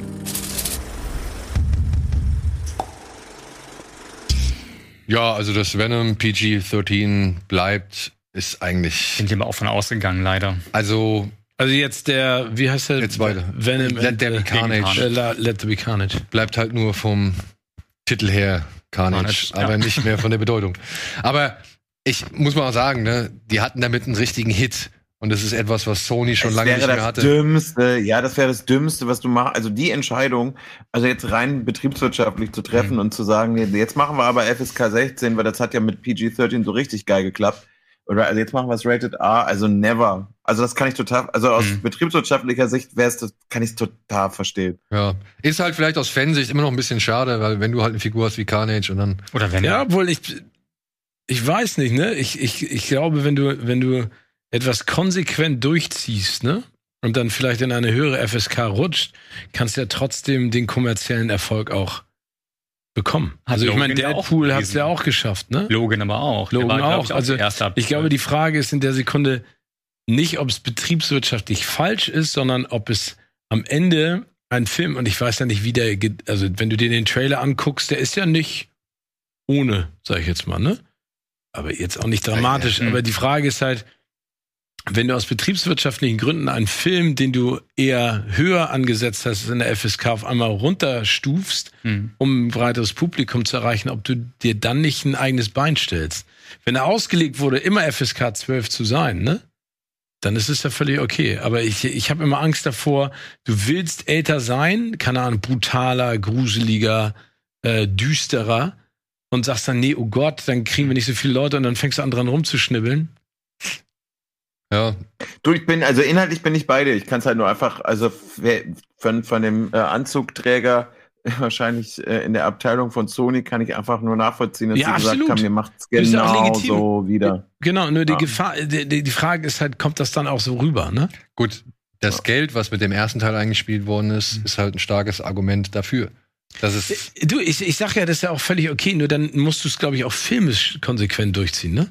Ja, Wie wurde du- es denn geplant? Weiß man das? Bitte? War es als R-Rated-Film denn überhaupt geplant? Nein, der hat, Ja. der, der, einer der Produzenten hat, glaube ich, schon vor einiger Zeit gesagt, Freunde, das kann er sich nicht vorstellen und das wird auch nicht. Okay, nee, Aber es gab gut. natürlich immer noch diese, diese Sprüche, die dann irgendwie so anheizen, ja, könnte sein, könnte dies. Ja, so ein R-Rating wäre schon fein und dann die Leute Tom Hardy irgendwie ein bisschen was. Und dann hast du natürlich die Diskussion und das ist ja genau das, was du eigentlich haben willst, dass Leute darüber diskutieren. Ja. Ja. Aber ich denke da mal, mein 13-, 14-jähriges Ich, äh, der ist dann aber trotzdem so ein bisschen cool und ein bisschen gruselig und ein bisschen anders als die klassischen Marvel-Filme, war ja auch der erste und wenn jetzt der zweite auch. Also da, da freue ich mich jetzt für, für die 14-, 15-Jährigen und wie auch immer, die allein ins Kino gehen und sich ein bisschen cool fühlen können, vielleicht. So Also wie ja, du und ich. ziemlich coolen, düsteren Film. So wie du und ich. Genauso wie wir, wir können uns das auch einmal so, ja, bam, dunkel, düster, geil. Aber vielleicht müssen wir halt auch noch ein bisschen warten, ne? weil auch der Film steht jetzt irgendwie äh, Zur Debatte. Zur Debatte. Und ja, Paramount hat jetzt erstmal die Reißleine gezogen. Es wird keinen Paramount-Film dieses Jahr mehr geben. Jackass Forever kommt nächstes Jahr erst. Ähm, ja, Top Gun Maverick 2, beziehungsweise Top Gun 2 Maverick, äh, wird auf den Starttermin geschoben, zu dem eigentlich Mission Impossible 7 kommen sollte. Deswegen rückt Mission Impossible 7 auf den Starttermin, zu dem eigentlich, glaube ich, Mission Impossible 8 kommen Mhm. sollte. Und Also wir reden über Mai und November. Genau. Hatte die gesagt, also wie gesagt, 2022. alle Filme aus diesem Jahr von Paramount wandern ins nächste Jahr. Und der so erste, ein Slot nach hinten. genau, und der Aber da erste, frage ich mich, ob das auch einen betriebswirtschaftlichen Hintergrund hat. Naja, es gab zum Beispiel jetzt äh, von Paramount eine Klage gegen die Versicherungsfirma, weil der Film ja, also weil äh, gegen die Versicherungsfirma von Mission Impossible, weil der Film siebenmal aufgrund von Corona unterbrochen werden musste und diese Versicherungsfirma bis, bisher bislang wohl nur einen Ausfall bezahlt hat. Ah, Und ich könnte mir vorstellen, dass das auch noch so ein so, bisschen dass mit die da klagen, um das hinter. Oh. Vielleicht noch Geld für eine Nachdrehszene zu haben. Aber dann so. könnte man Mission Impossible verschieben, aber doch keinen Top Gun, der jetzt irgendwie anderthalb Jahre schon verschoben Aber- ist und da rumliegt. also ich ich habe glaube- Bock ich- auf Top Gun, ey. Ich beide glaube, die. Verschiebung, Auf ich glaube, die. Verschiebung ist jetzt aber auch dessen geschuldigt, dass wir halt echt viel haben bis zum Oder Ende des meinst Jahres. du, dass es vielleicht was mit dem Paramount Streaming Portal zu tun haben könnte? Könnte Dass natürlich die sich das sein. angucken wollen bei Disney, wie das betriebswirtschaftlich funktioniert, ob sich das wirklich lohnt und dann vielleicht die Strategie auch sein wird, es parallel zu veröffentlichen und dass sie da noch ein bisschen mehr Bedenkzeit dadurch haben. Naja, können wir jetzt mal querschießen. Bei Jungle Cruise, der jetzt, glaube ich, offiziell 187 Millionen eingespielt hat, was kein Hit ist unbedingt, Mhm, ja, mhm. bei, ja, und der hatte, glaube ich, an den Kinokassen sogar weniger eingespielt, Mhm. als sein eigentliches Budget war, aber halt durch Disney Plus, glaube ich, nochmal 30 Millionen mit reinbekommen hat, Okay. wurde jetzt gesagt, wir machen eine Fortsetzung. Hm. Ja. Ja, ich glaube Und auch das ist dann, und das ist das Krasse, es ist die erste Live-Action-Fortsetzung, die sie sich seit Vermächtnis der Tempelritter oder Vermächtnis des Mhm. geheimen Buches wieder wagen. Nicolas Cage. Mit Nicolas Cage. Vorher gab's noch den hier, wie hieß er? Tomorrowland, World of Tomorrow mit George Clooney. Ja. Mhm. Der soll ja auch mal in Serie gehen. Und es gab noch John Carter vom Mars. Ja. Was ja eigentlich auch in Serie gehen soll. Obwohl, ich muss ganz ehrlich sagen, ich habe den letztens wieder geguckt. Ich finde den, ich, ich mag den. ja, ich mag den auch. Aber Carter, glaubt ne? ihr, dass das also gar nichts mit Corona allgemein zu tun hat?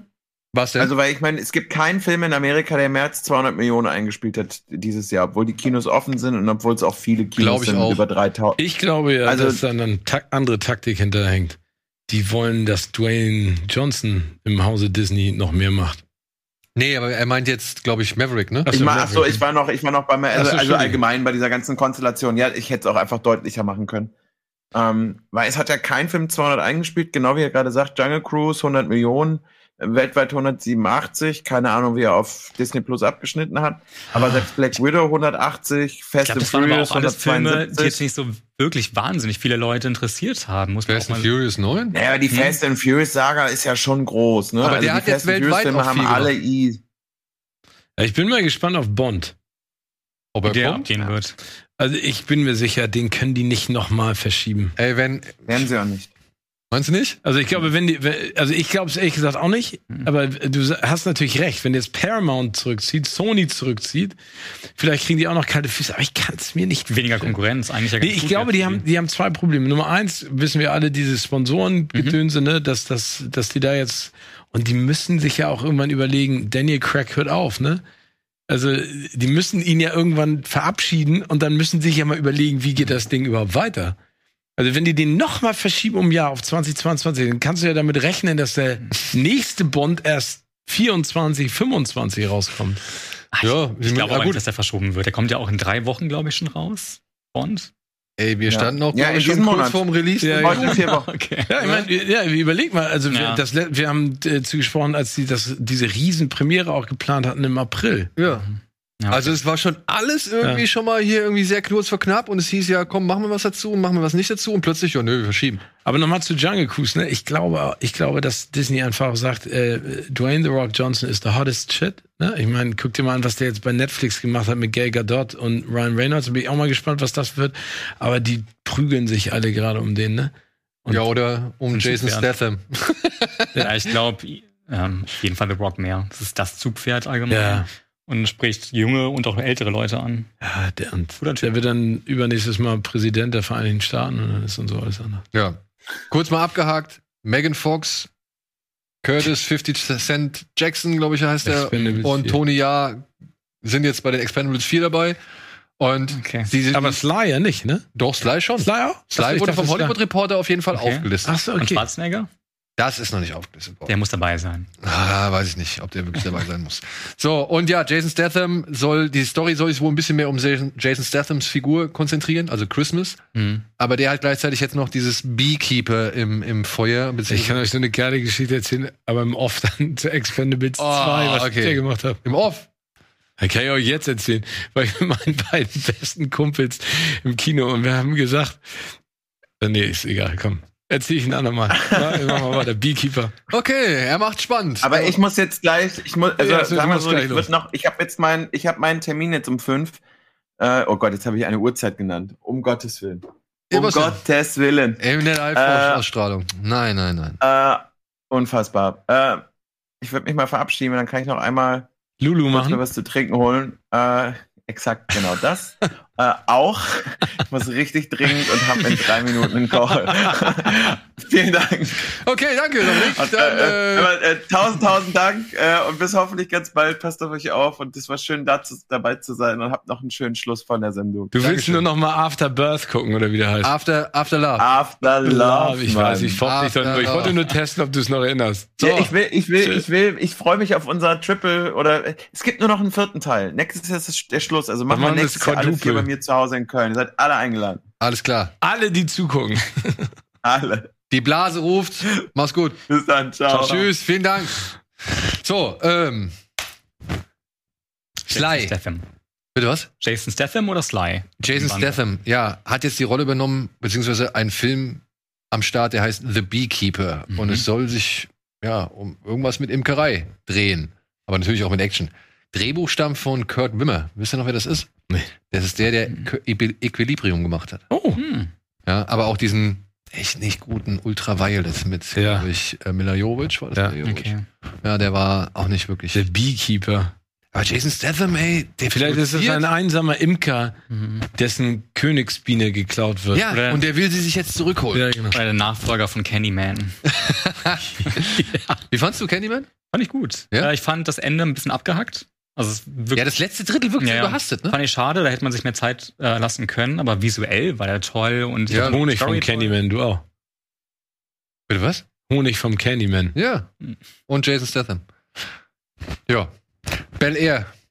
Will Smith, hast du gesehen? Mhm. Kriegt ein Reboot, aber nicht als Comedy, sondern als Drama. Und das auch bei Peacock, wenn ich das jetzt richtig verstanden habe. Und da ist jetzt ein junger Mann gefunden worden namens Jabari Banks. Kenne ich nicht, kennt wohl Mhm. auch kein anderer, hat noch nicht so viel gedreht, aber ist jetzt der Glückliche und darf als Junge aus wirklich West-Philadelphia, glaube ich, oder er Mhm. kommt auf jeden Fall aus Philly, darf er jetzt zu seinen reichen Verwandten nach Bel Air reisen und ziehen und dort für jede Menge Stress sorgen. Ich meine, guck mal, wenn du den so anguckst, okay, er hat jetzt die Hand vorm Mund, aber Alter, ist Will Smith alt geworden. Ui. Nee, die- weißt du, der, der Will Smith macht doch gerade so ein Hardcore-Trainingsprogramm, weil er gesagt hat, er ist so fett geworden. Ich glaube, der ist Ah, nee, das hat Alvin, glaube ich, bearbeitet, das Bild, oder? Das auf, ist kein auf Original. Monster. Alvin, hast du das bearbeitet? Links, das sieht gar nicht aus wie sein Mund. Das Original aus dem Ankündigungsstream. What? Yep. Der Mund sieht so bearbeitet aus. Ja, ne? Mann, das ein sieht aus, als hätte man ihn hier, wie heißt der Herr der Schildkröten? Als hätte man so ein Herr der Schildkröten face irgendwie swept aufgemacht. Nee, der ist, glaube ich, einfach total abgemagert, weil er gerade wieder in so einem Bootcamp ist. Aber wollte er nicht auch Ja. in dem Muskelkrieg von Dwayne Johnson und all den anderen Leuten mitmischen? War da nicht auch noch irgendwie sowas? Ein bisschen spät. Ja, ist ein bisschen spät, aber naja. Gut, ihr Lieben. Was sagt ihr denn zu dem jungen Mann? Das sieht nett aus. Sympathisch, Passt. aber mehr kann ich nicht sagen. Ja, mehr kann man Ich, ich, bin- ich bin halt immer, keine Ahnung, ich, vielleicht ist es eine gute Entscheidung zu sagen, wenn man Prinz äh, von Bel Air ein Drama und Mhm. nicht versuchen, etwas wieder zurückzuholen, was nicht geht, ne? Also, Ja, das ist, ja, da Das hast ist du recht. Sache, ne? Hast du recht, hast du recht, ja. Vielleicht sollte man da dann auch wirklich den anderen, an man kann eigentlich aber auch scheitern, ne? Also man Ja, kann nicht mehr klar. scheitern. Aber Aber besser, man- kann besser nicht so versuchen. als das ein, also, weil ich glaube, das würdest du nicht, also es wäre genauso, als würde man jetzt nochmal versuchen, Scrubs zu machen oder, oder Ja, keine ja. Ahnung, das würdest du, glaube ich, nicht hinkriegen. Warum macht man nicht einfach was Neues? das wäre doch das Beste Good eigentlich. point. Good point. Gute, guter Punkt. Deswegen kommen wir zu etwas auch Erfreulichem, liebe Freunde. Wir sind zwar am Ende, was nicht so ganz erfreulich ist, aber ich habe noch eine erfreuliche Nachricht, denn morgen Abend zeichnen wir mal oder nee, strahlen wir was Neues aus, nämlich eine neue, ja, ein neues Telekollektiv zu Das letzte Land. Das ist ein Film, den haben wir schon Ah, ähm, bei unserem Shivers Festival im Rahmen unseres Shivers Festivals gezeigt. Jetzt zeigen wir ihn zusammen mit Marcel und Hannes. Das ist der Regisseur und der Produzent, die uns jetzt halt, während wir diesen Film gucken, erklären, was sie da gemacht haben. Es geht hier um zwei Männer, die finden ein, ja, noch intaktes Raumschiff auf einem wirklich verwüsteten und, und kaputten Planeten. Und ihnen gelingt es, dieses Raumschiff anzuschmeißen und aus dieser Hölle zu entkommen. Und jetzt treiben sie halt durchs All in der Hoffnung, irgendwo etwas zu finden, Mhm. was besser ist als der Ort, von dem sie kommen. Und das Ganze hat wirklich so ein bisschen, ja, das Boot-Vibe, so ein bisschen Alien-Vibe und so. Und es ist halt wirklich handgemacht. 80.000 Euro oder was sie da drin reingesteckt ist haben. geil. Und ja, die erklären halt wirklich mit auch Modellen. Sie haben Mhm. original das, das, das Modell, was im Film zum Einsatz kommt, Okay. ähm, haben sie mitgebracht und so. Und ja, Simon, Hannes, äh, Marcel und ich werden halt über diesen Film dann toll. philosophieren und, und reden und uns sehr viel erklären lassen. Das ist wirklich geil, was die Jungs erzählt haben. Also sehr interessant. Und darüber hinaus, und das ist das Schöne, dieses Telekollektiv wird dann nicht einmal versendet und taucht dann nie wieder auf. Nein, wir packen es auf eine Blu-ray beziehungsweise DVD und die wird dann demnächst bei uns im Shop erhältlich sein. Das dauert aber noch einen Moment. Aber auch nur die Version mit dem Telekollektiv drauf. Ja, im normalen Handel, glaube ich, kommt die nämlich nicht. Wir kriegen exklusiv die Version mit dem Telekollektiv. Da können wir auch noch mal demnächst drüber reden, ne, alle Mann. Und ja, die dauert aber wie gesagt noch einen Moment. Das wird erst so ab Oktober, glaube ich, der Fall sein, wenn ich das richtig verstanden habe. Ja. Und damit vielen Dank, ihr beiden, dass ihr durchgehalten habt bis zum Schluss. Sehr gerne. Und äh, bis zum nächsten Mal da draußen. Und bis hoffentlich bald wieder. Tschüss. Ciao.